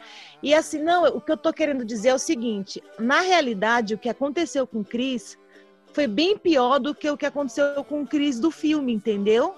É, eles romantizaram demais o filme, inclusive com aquela trilha sonora maravilhosa. Isso, é isso aí. É, é- é- é- é golpe baixo. Mas Quando fala é baseado em fatos Ah, É, é- é lindo, é maravilhoso, mas quando você fala baseado em fatos reais, é, não foi bem assim. É, Ele passou sim, muita sim, sim. fome, ele Sim. tinha problema com os pais, entendeu? Por isso que ele queria fugir da, da casa dele. É, é, é- é- mas eles. é- é- essa é a função do cinema, né? Romantizar, deixar bonito, né? A É. maioria das vezes. E aí o pessoal me xinga muito nos grupos por causa desse filme quando eu falo isso, mas, mas é a realidade. Não, eu entendo Show de bola, realmente, show né? de bola. Então, a minha terceira ficha, Monique, eu também vou de Tarantino. Quando é, é impossível não, não fechar uma playlist e não, e não ter pelo menos alguma música dos filmes do Tarantino. E eu vou do filme Django Livre, porque assim, Ah. o que, que o Tarantino faz? O que, que o Tarantino faz? Uma das coisas que eu acho genial na, na forma como ele coloca é que ele pega uma música totalmente contraste da cena, né? É, e, aí ele, tipo, as- o cenário é totalmente inesperado entrar a música e a música acaba se encaixando perfeitamente. O Tarantino fez isso no, no Kill Bill com, com Santa Esmeralda, né? Tocando lá Santa Esmeralda com duas samurais lutando, né? E aí o Tarantino pega elas lutando e tal, e aí toca aquela música dance, super empolgante. Mas aí no Django, que é a minha música que eu vou. é- é- Foi só um- um- uma menção honrosa do Kill Bill. Mas o Django é, é a música que o Black Office, do Rick Ross,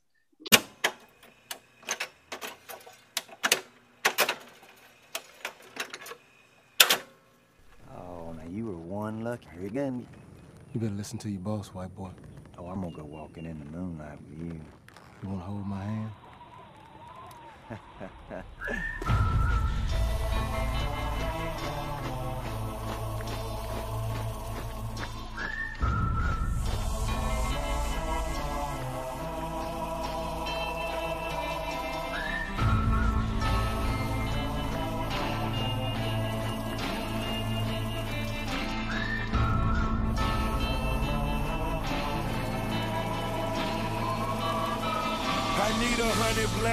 Black for a hundred bad men, a hundred black grapes so I can lay their hair. I need a hundred black preachers with a black sermon to tell from a hundred black Bibles. Why we send them all to hell? I need a hundred black coffins, black coffins, black coffins.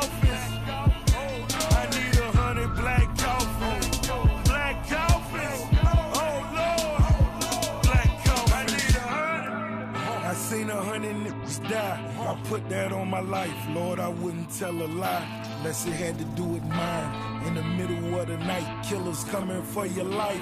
All you wanna do is shine. I broke off the chains, only the realest remain. See you praying to Jesus, but will that help ease the pain? Seen a brother get slain for a jar full of change. Yet I post on the block, look like I'm Big Daddy Kane. Is you a cat or a mouse? Keep them rats out the house. Lot of scars on my back. Que é quando o Django tá andando, que é esse que tá tocando aí. e é exatamente no momento que o Django tá em cima do cavalo, ele caminhando ali, e aí você vê uma das cenas é, que assim, o, o- outro escravo negro fica olhando pra ele, e aí ele começa a tipo, encarar ele. Por que, que você tá me olhando? Você tá pensando que eu sou o quê? eu sou pior do que esses brancos que tem aqui. Entendeu? E aí começa a tocar essa música aí e, nossa, é fantástica. E aí, o, o, por que, que eu, eu lembro tanto dessa música? Pra mim, eu lembro, é, eu acho genial essa música. Até um pouco. Tem muita gente que critica o Tarantino por ter colocado essa música. Não por ser rap, não por ser o estilo musical totalmente contraste, mas por acharem que o Tarantino foi meio audacioso ter colocado por causa da letra. De ter colocado essa Mas música é nessa cena. Não, é exatamente, é isso que eu acho genial nele. Mas na cena seguinte, enquanto tá tocando essa música, logo mais à frente, o tem hora que ele desce do cavalo, o companheiro dele, o, o Mr. King, ele desce e fala pra ele: Olha, por que, que você tá fazendo isso? Para de querer impressionar o Calvin Candice. Aí ele diz: Olha, eu estava falando com um homem que disse que, ma- que matou o pai na frente do filho. E você disse que fazia aquilo porque era o seu mundo e no seu mundo você tinha que sujar suas mãos. Aqui é o meu mundo. Nossa, eu achei isso genial, porque o Django disse: Olha, eu sou negro e eu estou sujando as minhas mãos por, por causa do meu objetivo maior. Eu achei isso fantástico. Poucas, eu vejo poucas pessoas comentarem essa cena, porque esse filme fala de racismo também, mas de uma forma muito superficial, entende? É, porque, na verdade, na verdade, muita gente diz, ah, porque o, o Django e tal, mas é um símbolo. Não, não, na verdade, o Django é só um homem apaixonado que tá indo atrás da sua esposa, só isso. Mas tem umas tiradas geniais. Quando ele chega. Geniais, geniais. Olha, tem, tem- eu, nunca, eu nunca vou esquecer é, essa, essa, essa parte. Quando ele chega lá na fazenda, que ele vai procurar os, os primeiros fugitivos, que ele chega todo arrumado. Aí o cara fala: Ó, esse é um negro livre e tal, a gente tá aqui, eu sou fulano de tal, vim procurar, é, tô procurando tal pessoa. Aí a menina fala assim, pá, eles, eles, assim, eles ficam é, bobos, assim, porque estão vendo um negro todo vestido em cima do cavalo, né? Aí e, a aquele ne- fala e assim, aquela roupa é em homenagem É. a um- uma tela maravilhosa pintada, um menino com a roupa azul e o Django Hum. tá vestido. Tá- É uma, uma das referências do Tarantino. Tarantino, ó, assim, é, ouvintes, você quer estudar cinema, você quer aprender sobre referências, assista todos os filmes do Tarantino. Tudo tem referência. Fica a dica. Exatamente. Tarantino é foda, cara. Não, aí ela pega e fala assim, paizinho, é, é, é, leve esse homem e trate ele bem. Ela fala, paizinho, como homem branco? Aí ele fala, não. Sulista, né? Ele fala assim, Aham. não. Ela fala assim: como é que eu trato ele, paizinho? Ele fala assim: sabe fulano de tal que vem aqui com o filho dele, que o filho dele é retardado? Não é gente? aí, aí ela pega e fala assim: sei, paizinho. Então, trate ele desse jeito. Gente, e, e É ele foda, usa isso. foda. E a gente dá risada, porque ele faz ser engraçado também ao mesmo tempo. E sa- sabe quem que ia fazer esse papel? Era o Kevin Costner. Do, do, do paizinho. Ah, é? Era. Era o Kevin Costner que ia fazer. Só que aí o, ele, ele, não, ele tava fazendo já outro projeto. E aí ele desistiu e o Tarantino convidou esse, esse ator que já é amigo dele, pessoal. Gente, tem muita cena boa em Django Livre. Se for parar pra Não, falar aqui. aquela cena do- da Ku Klux Klan, o que é, É. aquela, a metáfora daquilo ali? Ele- eles falando, mas eu não consigo enxergar, eu não consigo enxergar. Aí ele fala, mas vocês não precisam enxergar, quem tem que enxergar é o cavalo. E fica aquela conversa off. E eles fizeram dois buracos. Quem fez? Foi a mulher de fulano. Mas só que olha a metáfora que tem aí, por quê? Porque é, é- é tipo, são homens brancos que não enxergam como eles são racistas, e como, ele- como o preconceito, como o racismo cega aqueles homens. Essa é a, metá- a metáfora, só que de uma forma, tipo, com humor, com, sabe? É, Tarantino é gênio, cara, gênio. Um sarcasmo, exatamente. Exato, sarcasmo, sarcasmo. Di- Divino, de- tipo. Mas assim, é, reforça, né? Eu entendo as críticas do Spike Lee, eu entendo as críticas de outras pessoas que criticam muito o Tarantino com relação a isso. Mas é, é, eu sempre falo que a, a gente não pode atribuir intenção, né? O, o, o- artista, o diretor, quando ele joga uma obra, ah, por mais que ele tenha sua intenção, o que vale é a interpretação de quem está consumindo a obra. A intenção do artista ou do diretor, na verdade, pouco importa. Né?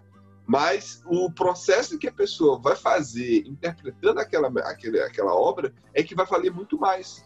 E eu vejo que existem muitas pessoas que tentam atribuir intenção ao Tarantino, quando na verdade ele não quer. Ele só quis contar a história de um homem negro que estava indo atrás de sua amada. E não necessariamente alguém que está levantando bandeira política, entendeu? Ou querendo lutar contra o racismo. Porque, Mas ele, verdade, ele, aca- ele acaba levantando, porque sarcasticamente, mas acaba levantando, né? Isso. Exa- Exatamente. Ele faz isso, né? A gente vê que tá ali, né? A, a- a metáfora da Ku Klux Klan, né? Os homens brancos que não conseguiam enxergar, né? O É racismo, né? Em Django ele usou, mas é, ele usa muito humor, né? Ácido, mas em Isso. todos os outros filmes eu vejo isso também, né? Sempre, sempre, sempre. Genial. Então, é, olha, Tarantino, a, a gente não consegue parar, né? Fala de Vamos Tarantino. E vamos para a última ficha agora, Monique. Aproveita aí e joga sua última ficha. Então você falou tanto de Tarantino, não é um filme do Tarantino, tá? Mas é um filme que o Tarantino tá maravilhoso. Hum, já, até- já até sei. É do parceirão dele, é, que tá é o fácil. Robert Rodrigues, né? Que ele faz junto com o bonitão lá, como é o nome dele? George ele faz Clooney. George o George Clooney, ele faz o irmão psicopata do George Clooney. Solto. E a George música- Clooney tá solto. Ele tá cínico. Exatamente. Ele tá... E, É muito assim, bom. E é uma música que assim as pessoas não conhecem, porque ele usou essa música também, é, outras músicas dessa banda nesse no filme, tá? Mas é Aham. quando a Salma Hayek ela vem dançando com a cobra, é uma música chamada After Dark. After Dark. Essa música é de dois caras que é, fazem tipo uma dupla, Tito e Tarântula.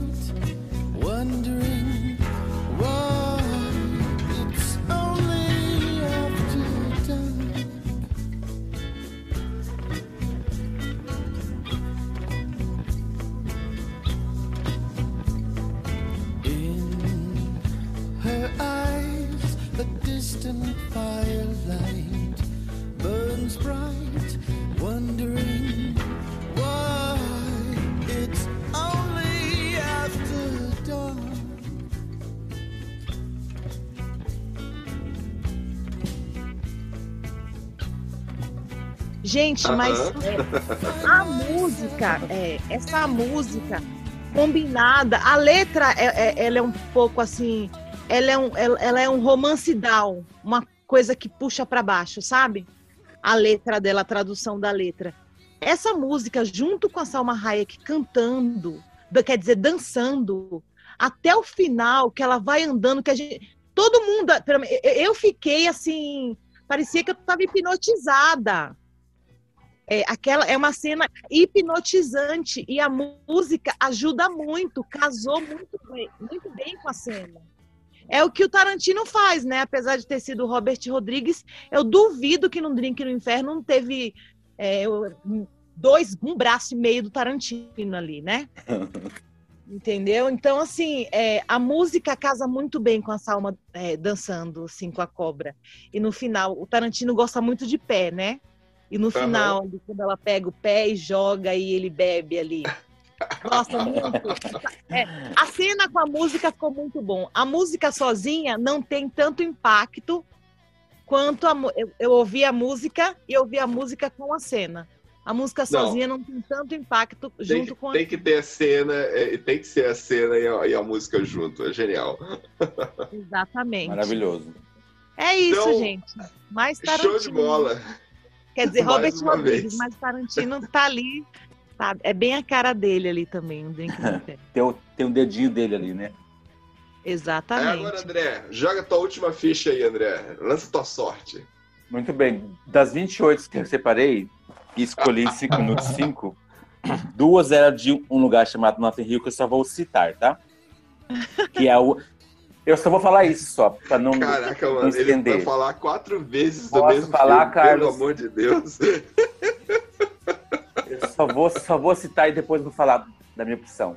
Eu vou postar no grupo depois a música que chama She, que é a música final do filme, que só toca no final, que é do Elvis Costello, que é Nossa, a cena em que muito boa. muito boa, que ele, que aí eles vão para imprensa na cena, né? O- o- até esqueci o nome do, do personagem. É, Enfim, exatamente. Ele, é esqueci. que ele vai lá, é, né? Então.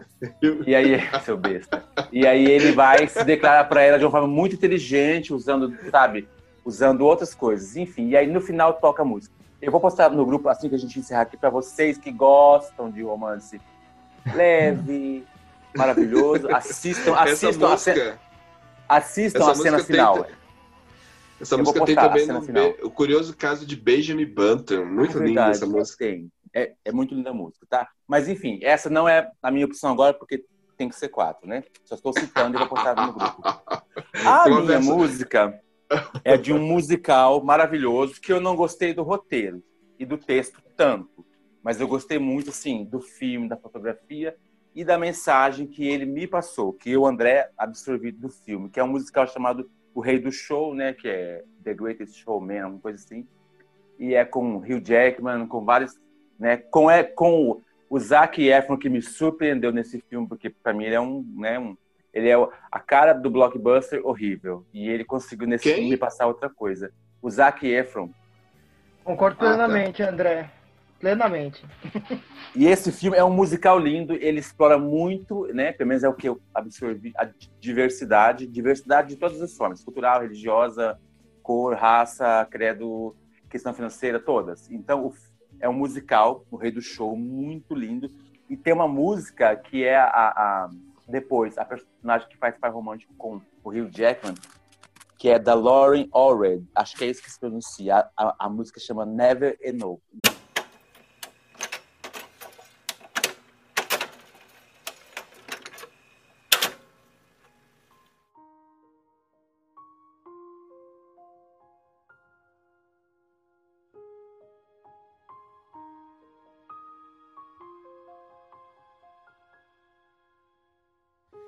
I'm trying to hold my breath.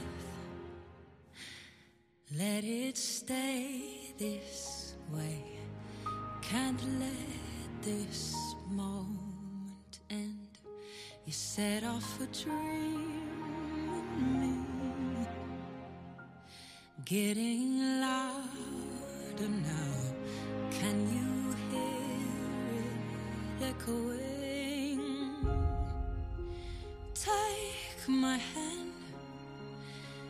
Share this with me? Cause, darling, without you,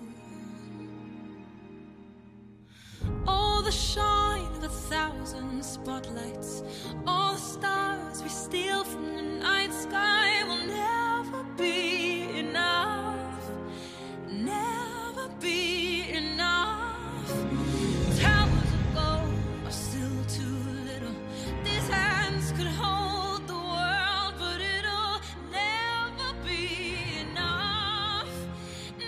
a cena que ela canta a música é uma das cenas do filme que você para e fica, ok, eu preciso ver isso aqui. Porque você. O filme tá lá É, é, e no, de, é no de saber ou no de agora? agora. Tá. Não, não. I- Inou. Inou. É N-I-N-O-U-G-H. Inou. Ah. E aí, a cena é linda, porque quando ela canta, o filme tá bem assim, bem mais ou menos. Aí, quando ela vai lá se, se apresentar, você para e fala, caramba. Que é a cena onde o Rio Jackman, ele tipo, opa, que mulher é essa? Eu vou, né, estou gostando dela. Alguma coisa assim. E é muito lindo. A música vai até o fim e, e é assim, ela canta a música inteira nessa cena.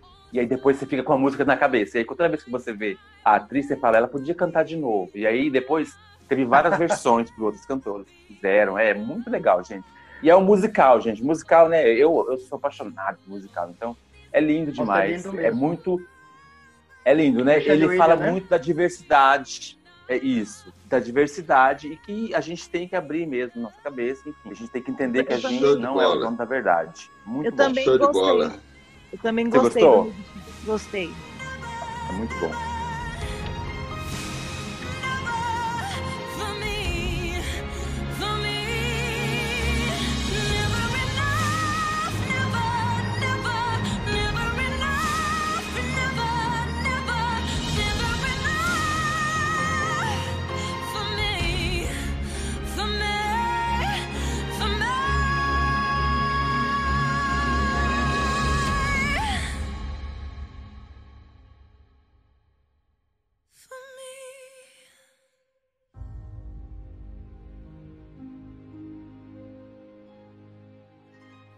JC, diga sua última ficha.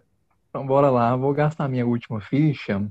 E eu tava pensando aqui, nossa, é a última ficha, acho que eu vou ter que falar de um romance, né? Porque a gente tem que terminar as coisas com amor, né?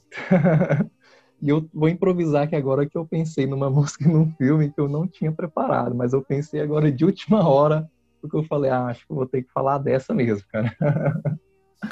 E é um filme que eu gosto muito de um romance, né? Que é, que é consagrado aí, que é um romance peripatético, né? De um casal que fica andando ali pelas ruas de Paris, conversando, né? Sobre as coisas da vida e as coisas vão rolando, né? É o filme Antes do Amanhecer. Lindo! Nossa. E chega no momento Nossa. do filme, né? Acho que todo mundo lembra que eles vão visitar uma, uma loja que vende discos, que vende CD, né? Nossa! Aí a Celine fala pro Jess, né? Nossa, a minha amiga, ela me indicou, né? Essa cantora aqui, vamos entrar ali na cabine para escutar a música dela e tal. Aí eles vão pra cabine e começam a tocar a música, né? É, da cantora Cat Boone, e a música se chama Come Here.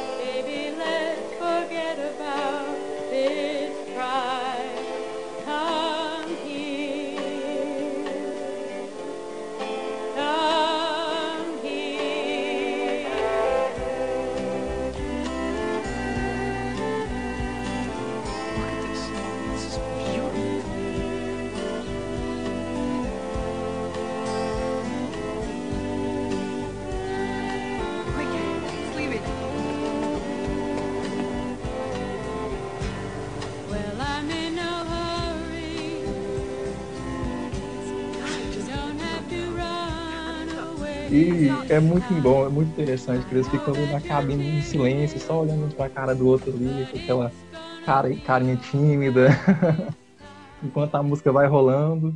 Aí depois troca a cena, eles estão andando lá pela cidade e a música ainda continua tocando. cara. E essa música, a letra dela também é muito bonita, né? E falando é, dessa conexão do casal, né? Como é que eles fazem essa conexão de amizade, de proximidade, assim, é, de uma hora para outra, né? Olha, esse filme. Eu ia falar É. isso, Carlos. eu ia começar com essa frase. Esse filme É, é, é assim, é uma coisa assim fantástica, porque gerou é conteúdo. né? É, é engraçado, né? Porque existem filmes que já nascem grande, né? Existem filmes que já nascem grande. E existem filmes que vai crescendo com o passar do tempo. Quanto mais o tempo vai passando, melhor o filme vai ficando. Ele tá na moda, já falei. E, E tem outros filme- filmes. E tem outros filmes que, assim, quanto mais o tempo vai passando, pior vai ficando. É, tem. né? Tem filme que Minha o nossa. tempo vai passando, fi- fi- fi- fi- fica intragável você assistir com o passar do tempo, né? Mas já tem filme que vai melhorando a cada ano que passa, você vai assistindo, você revê a obra novamente, você consegue ter no- uma nova leitura, sabe? Você assistir esse filme solteiro, você tem uma perspectiva. Se você assistir esse filme namorando, você vai ter uma perspectiva. Se você assistir esse filme casado já há um bom tempo, você vai ter outra perspectiva. Será que, Divorciado. será que é Divorciado, melhor ainda. Melhor Será que é por isso que eu não gosto do filme, gente? Ah, vai ter aquela visão Gente, negativista, né? mas, Falar, gente, "Ah, aí esse- não existe. Esse filme Será faz parte de uma. é- Esse filme faz parte de uma trilogia maravilhosa, incrível, né? Ninguém. Eu, eu não gosto, Dá, eu né? não gosto do primeiro filme, não assisti o segundo e não assisti o terceiro.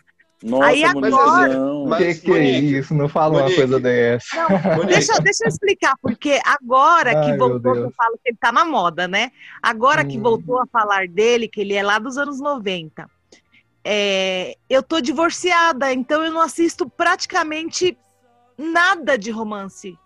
Então eu falei, eu não vou rever. A gente não pode perder as esperanças, Monique. o amor não pode morrer. Olha o JC, gente. Aí, rapaz. Isso aí, gostei. Ter mais amor no coração. Foi boa, foi boa. Uma torre pra você. Vou te dar uma Vamos- torre. Vamos terminar aqui com amor esse programa, porque o amor Tá não existe. certo, tá certo.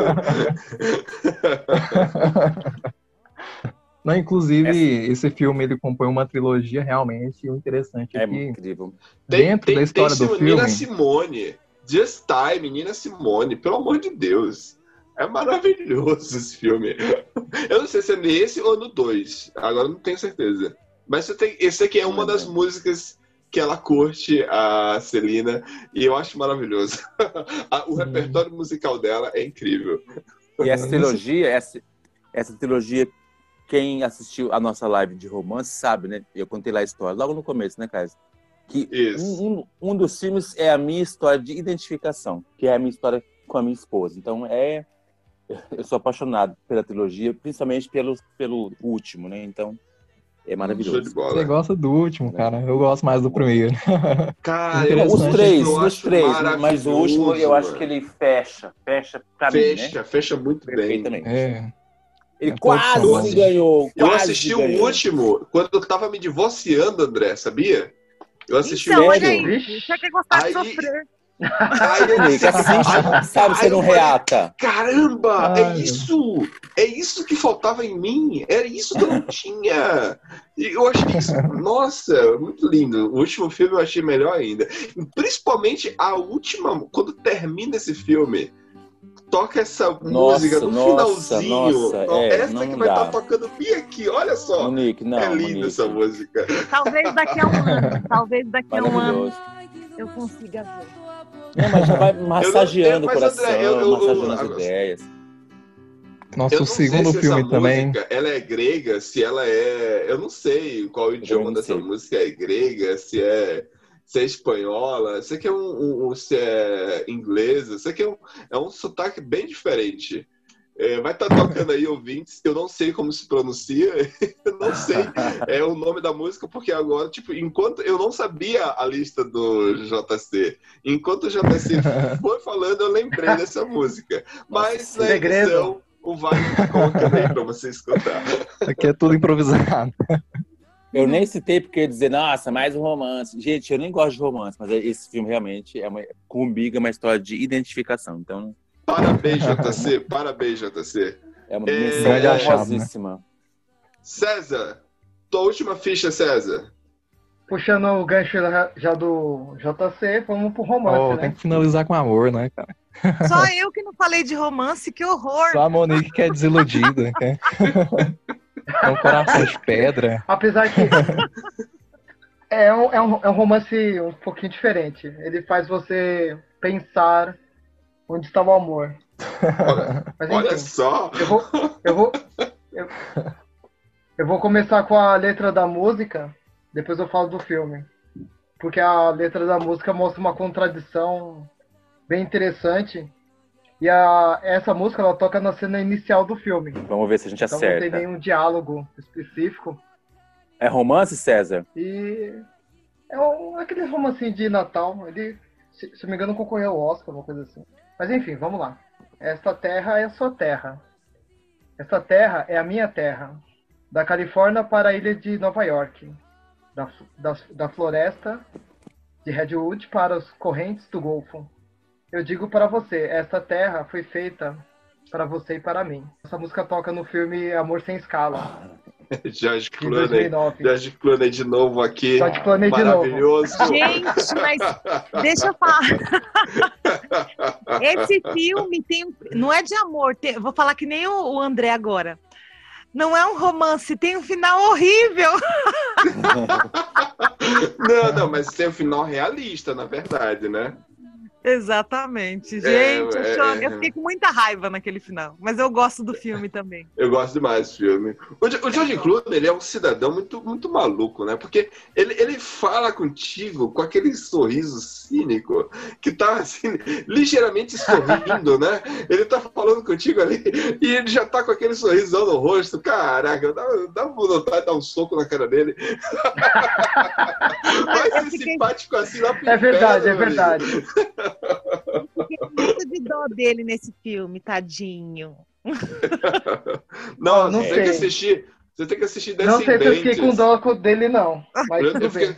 eu fiquei com pena do George Clooney no filme Descendentes. Nossa, é- esse sim dá pena do É. cara. Nossa, esse é um bom, cara. É verdade. Ele tem uma outra pegada, mas concordo. É, dá pena dele, dá pena dele. Tem uma transição legal. Então, vamos, o nome da música é This Land, Your Land, da Cheryl Jones. Incrível cantora de soul funk, rhythm and blues. Nossa, ela é fantástica. Faleceu em 2016.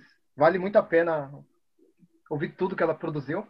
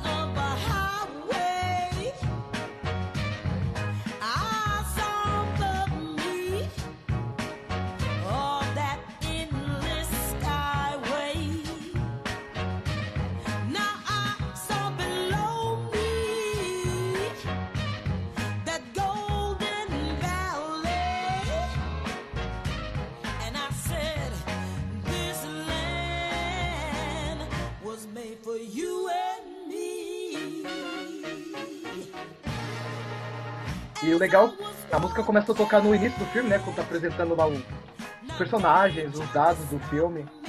E nessa cena inicial ele começa com uma nuvem, né? E dá aquela sensação que você está viajando, que dentro de um avião. Que é a tônica do filme, né? Ele tá sempre viajando de avião. E a música, se você pegar a letra, fala o contrário. A questão da terra, né? De você enraizar. É bem legal as imagens que mostra no, no, nesse- nessa cena inicial, que ela dá uma dimensão de como está funcionando a economia mundial e como ela, essa economia ela afeta os vínculos, né? E o enraizamento das pessoas e os vínculos. Eu gostei bastante porque assim tem os enquadramentos incríveis das cidades, da agricultura, das cidades costeiras. E é, é bem interessante a forma nos Estados Unidos como são organizados os, os belts, os campos. E tem algumas cenas específicas que eles mostra, que ele mostra em formato de câmera, de foto, aliás. A- as formas de comunicação antigas, através de mares, rios, estradas, rodovias. E a tônica do filme, ele é, é, que a gente está vivendo uma nova passagem, né? Porque o, a- o personagem central, que é o Bigman, ele adorava viajar de avião. E aí você tem uma outra personagem que insere uma nova realidade. Que é Aquele cartão dele era uma navalha, né? Aquele Eu achei isso cartão de Até, medo. Não é? Tava até medo. Aquele cartão de crédito dele ali, meu Deus do céu. Nossa, essa cena é muito boa do cartão. Então, o- enquanto vai rolando a música, vai passando essas cenas. E a última cena que eu achei muito maravilhosa é, é coisa de, de questão de geografia, né? Que mostra a vegetação a partir da agricultura bem organizada matematicamente e duas cenas da cidade atual, essa cidade que reorganiza as relações, né? E é bem legal você vendo, é, entendendo essa cena inicial, vendo o filme como um todo, você começa a ver o, o- as pessoas sem raízes, né? O desenraizamento. Porque o trabalho da, do George Clooney, que é o Bigman, é demitir as pessoas, né? A questão da destruição dos vínculos é incrível. Trabalho filho da puta esse, né? Mas é- Olha, eu vou te apresentar uma nova perspectiva. Agora você vai poder. Olha, não pense de uma forma negativa. Pense que você vai poder agora colocar em prática seus velhos projetos. Sabe? Você vai ter uma- um novo horizonte. cara, e, o, é- e o filho da mãe, é- e se encaixa perfeito com o ator, cara. É incrível, porque você não tem como não aceitar com aquele sorriso lindo na cara dele. Eu gosto dele como ator, eu adoro ele. É, o cara é foda. Eu, eu disse, Mas Carlos. É o que a Monique, é o que a Monique falou, né? Aí tá, aí, o final que você poderia, né, Monique, ter sido melhor, né? Foi, eu achei que o final seria diferente, mas enfim, tudo bem. Não, eu achei que ele mereceu, mas foi, foi triste, assim. É, mas eu achei, é, mas eu achei que podia. Eu, eu sempre penso na reconstrução, então eu imaginei algo né? assim. Eu também É, pensei nisso, André. reconciliação. É, Ele teria uma reconciliação. Eu Mas gosto que muito eu- dessas transições finais, assim, quando você fala. Que, o que é muito óbvio, né? Tipo, ia se dar mal mesmo, mas não, acontece algo, fala, puxa, que legal, né? Parece que é um. Tudo é uma questão de, de um recomeço, né? Eu, eu acho que a ideia de marcar com esse final trágico, vamos dizer assim, é fazer o espectador pensar no amor, né? Como, como essas É. novas relações estão perdendo vínculo. Acho E que é como como um essa- alerta, esse- né? E- e- Então, e como essa questão do amor está muito ligada ao mercado de trabalho, né? Porque se você não tem estrutura básica, que é baseada, é baseada no, no trabalho, você não vai ter amor. Mas eu vejo como, como expectativa também, como a gente cria muita expectativa no outro, né? Que ele estava empenhado em ser outra pessoa e de repente, pum, aquele final. Entendeu? Sim. É, que show. Como diz o Mas ditado, é- o amor não enche a barriga de ninguém, né? Não adianta você ficar É. apaixonado se você não tem como nem ter condições de pagar as o amor- contas. Então, o problema é que sem o amor você também tem uma vida, vida tosca, né? Se A não vida for, sem graça, né? milhões de pessoas não estariam ganhando bilhões com músicas bregas, cafonas, amor livros aí. românticos, filmes românticos. Então, a paixão, o amor, ele vende. Pois é. Mas é o que o César tá a falando, né? em, em outros aspectos. eu acho que vende Né, mais do César? que sexo.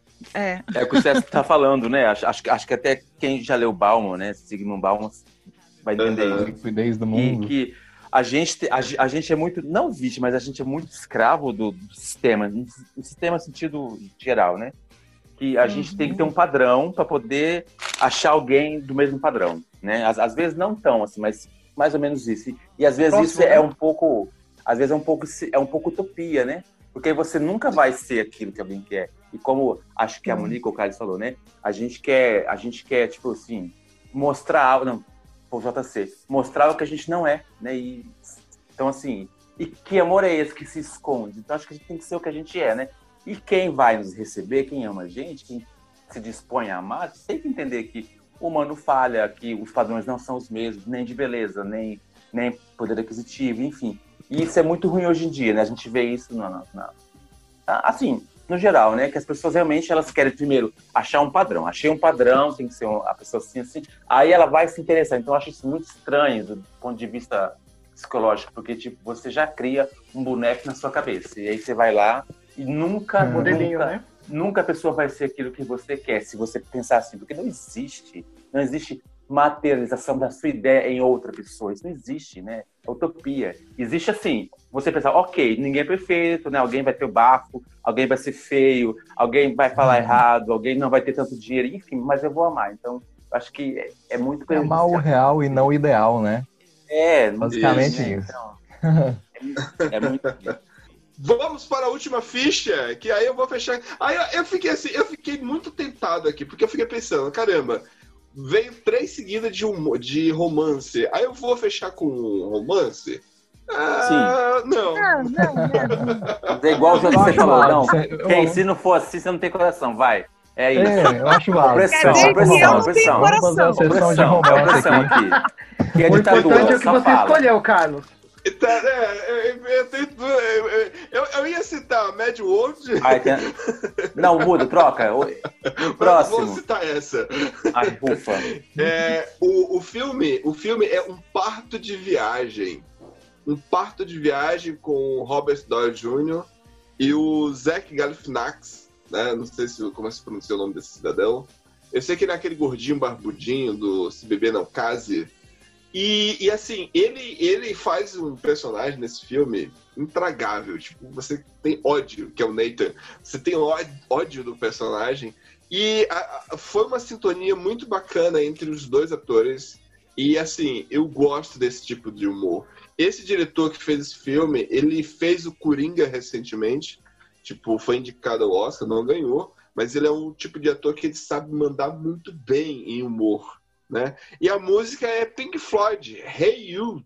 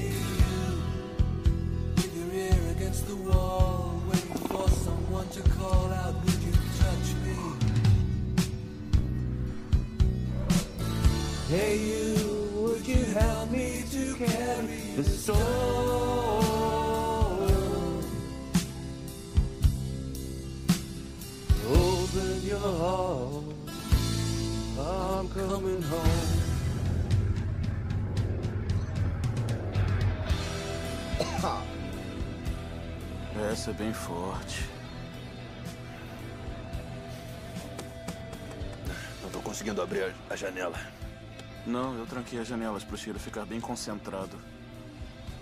Assim o Sony pode ficar chapado. Eu tô chapado? Sente? A cena em que ele tá tocando, que eles estão andando na estrada de noite. É linda essa cena. Mas assim, é, é linda comédia, a cena. Carlos? Hã? É comédia? Ó, o preconceito O fi- com o filme- comédia. O filme, Não, o filme não, é eu só queria comédia. saber. Isso, o filme é de humor. O filme é de humor. Mas muito, não é- mas é, é, aquele, é humor sarcástico, aquele humor. É. é, eu não gosto de falar humor negro. É humor. É sarcástico. de- de- é sarcástico, né? Até De- crítico, daquele- né? Ele é crítico, exatamente. É Tem humor uma cena que eu né? acho, eu acho genial, genial É umas mesmo cenas que... diretor de Se Beber Não Case também. Isso, ele fez É Se Beber Não Case. Não, ele fez é o uma Coringa. comédia que eu amo, né? Eu, eu adoro ele essa fez o. Coringa recentemente. Então, e essa cena, ele tá entrando, ele tá no carro e ele tá chapadão lá e tá bebendo. E o Robert Downey Jr., ele é aquele cara que ele é advogado e tá, tá prestes a ter o nascimento da sua filha. Eles estão indo numa road trip para poder chegar na cidade, chegar a tempo de ver o nascimento da sua filha, porque a gente no filme eles ficam impossibilitados de pegar o avião. E aí ele vai, ele vai, ele é obrigado a viajar com esse outro cara que é um desconhecido a ele, só que ele se vê obrigado porque ele tá sem documentos. Então, ele tá dentro do carro dele e ele tá fumando maconha, tá fumando baseado. E aí começa a tocar a música do Pink Floyd, que é linda, é linda. Olha, eu termi... eu tava no cinema assistindo esse filme. Eu, eu não conhecia a música do Pink Floyd. Geralmente, o Pink É. Floyd, você, você conhece lá o disco clássico, que tipo, É. todo- toda pessoa que ama música tem que escutar, né? Mas assim, o disco todo é foda, né? Tipo, todo disco a- é- é- funciona como uma obra completa. E eu não lembrava dessa música isolada dentro do repertório musical de Pink Floyd. Eu saí, meu Deus, que música é essa? Eu saí do cinema e na mesma a primeira coisa que eu fiz foi procurar não, na cara. internet e baixar. Hey You. Linda Hey essa You. música. É obrigatório. Sim, sim. É obrigatório. Tipo, a música é linda, linda, linda. E, tipo, eu fecho aqui, é, o- é a minha, minha última ficha nesse primeiro, nesse primeiro Jukebox Amy. em homenagem ao Tarantino. Nossa. A gente vai finalizar aqui o nosso primeiro Jukebox. Vamos Carlos- fazer outros, né? Ó, foi Carlos muito legal. citando humor, rapaz, o mundo tá, em, tá um caos mesmo. Ah, mas é porque, tipo, vocês Jamais três imaginei isso. citaram três romances. Eu pensei, vou citar humor aqui. Mas é um humor muito. É diferente, André. É muito bom. Não, não, é- eu, eu, não- eu não tô questionando, não, cara. Tô falando que eu tô surpreso. Eu tô surpreso. tô É, realmente não. eu, não, eu, não, eu não sou muito fã de humor também, não. É, então, eu Ah, sempre escuto, eu falei, nossa, tô surpreso. Mas eu entendo. Eu também Só tenho se algum fosse outro aquela que coisa eu... mais e- e reflexiva, que fizesse você raciocinar, que fizesse você questionar. O cara, o, o Steve Carell, é, Steve Carell, o- fazer o, o Office, é ele, né? Isso, The Office, ele né? mesmo. Esse, ele, esse, esse ator é, é maravilhoso. Eu, eu gosto muito do que ele faz. Ele, tipo, ele faz humor muito, sabe, que você consegue, tipo, porra, tem algo a mais. Não é só o cara fazendo é, palhaçada na câmera, entende?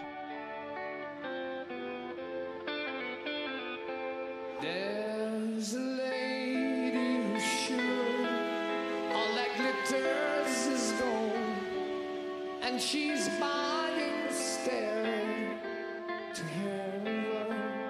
Então vamos nos abraçar todo mundo junto aqui e finalizar com. Juntos e. Como é que é o nome da música mesmo, Monique? Não, juntos e Shallow Now, não, pelo amor de Deus. Pela misericórdia, não, é Shallow. gente. Alguém prende esse, esse Luan Santana e essa Paula Fernandes, que eles estão acabando com eles estão- o nosso mercado, o mercado brasileiro, pra nós tá bom. E ainda eles fazem aquilo. Por favor, para. Por favor, para. Sério. Eu só, eu só É levantei muita humilhação, é muita humilhação. Menos, Não cara. dá, não dá. Eu, ganhei- eu fiquei fã da Gaga com esse filme. Ela é maravilhosa. Eu amo a Gaga. Show de bola. E meus Ela queridos, meus bem. queridos, como é que a gente faz para encontrar vocês na internet? André, JC.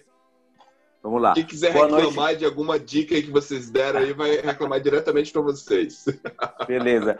Boa noite, galera. Muito obrigado. Foi muito bom essa nossa discussão. Eu espero que isso desperte em vocês é, a autocrítica e a senso crítica. Então, é, se vocês quiserem falar comigo, eu estou no Twitter como andré.hipólito e no Instagram como arroba andreluiz.hipólito, ok?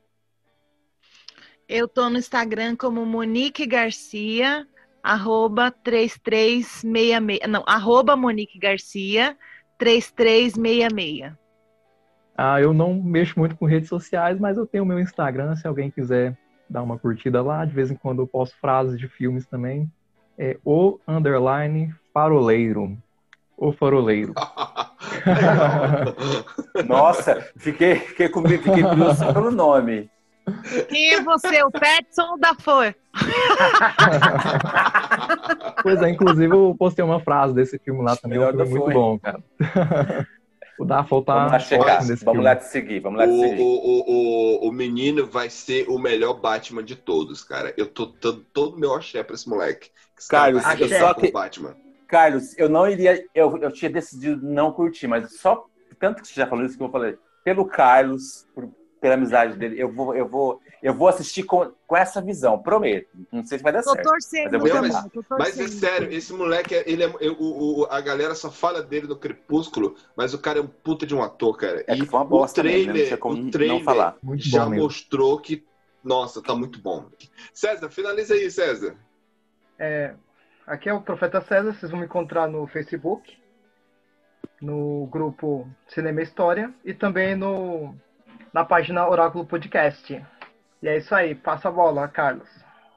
E aí, se você quiser, você que estiver nos ouvindo, quer reclamar, quer fazer alguma crítica, né? Além de nos é, escrever, aí, no caso, na página, como o César, o profeta, já nos deixou aí o convite aberto, pode nos escrever para cinemaoráculo.gmail. Aí vamos estar aí dispostos a escutar críticas e também, quem sabe, até dicas de como fazer outras pautas, outros episódios. E é isso aí, e continuamos um novo episódio. A próxima, vamos tentar fazer mais focado, porque a gente viu que hoje quatro músicas demorou muito para esses queridos companheiros aqui escolher uma trilha sonora. Vamos fazer no próximo Jukebox fechado, só romance, ou só de época, ou só de trilha sonora. Vamos ver o que, que a gente faz da próxima vez. Mas que foi muito divertido e espero que você, ouvinte, tenha gostado também. Até a próxima. Até, tchau. Valeu, galera. Foi muito obrigado. bom. Foi muito bom. Gostei muito.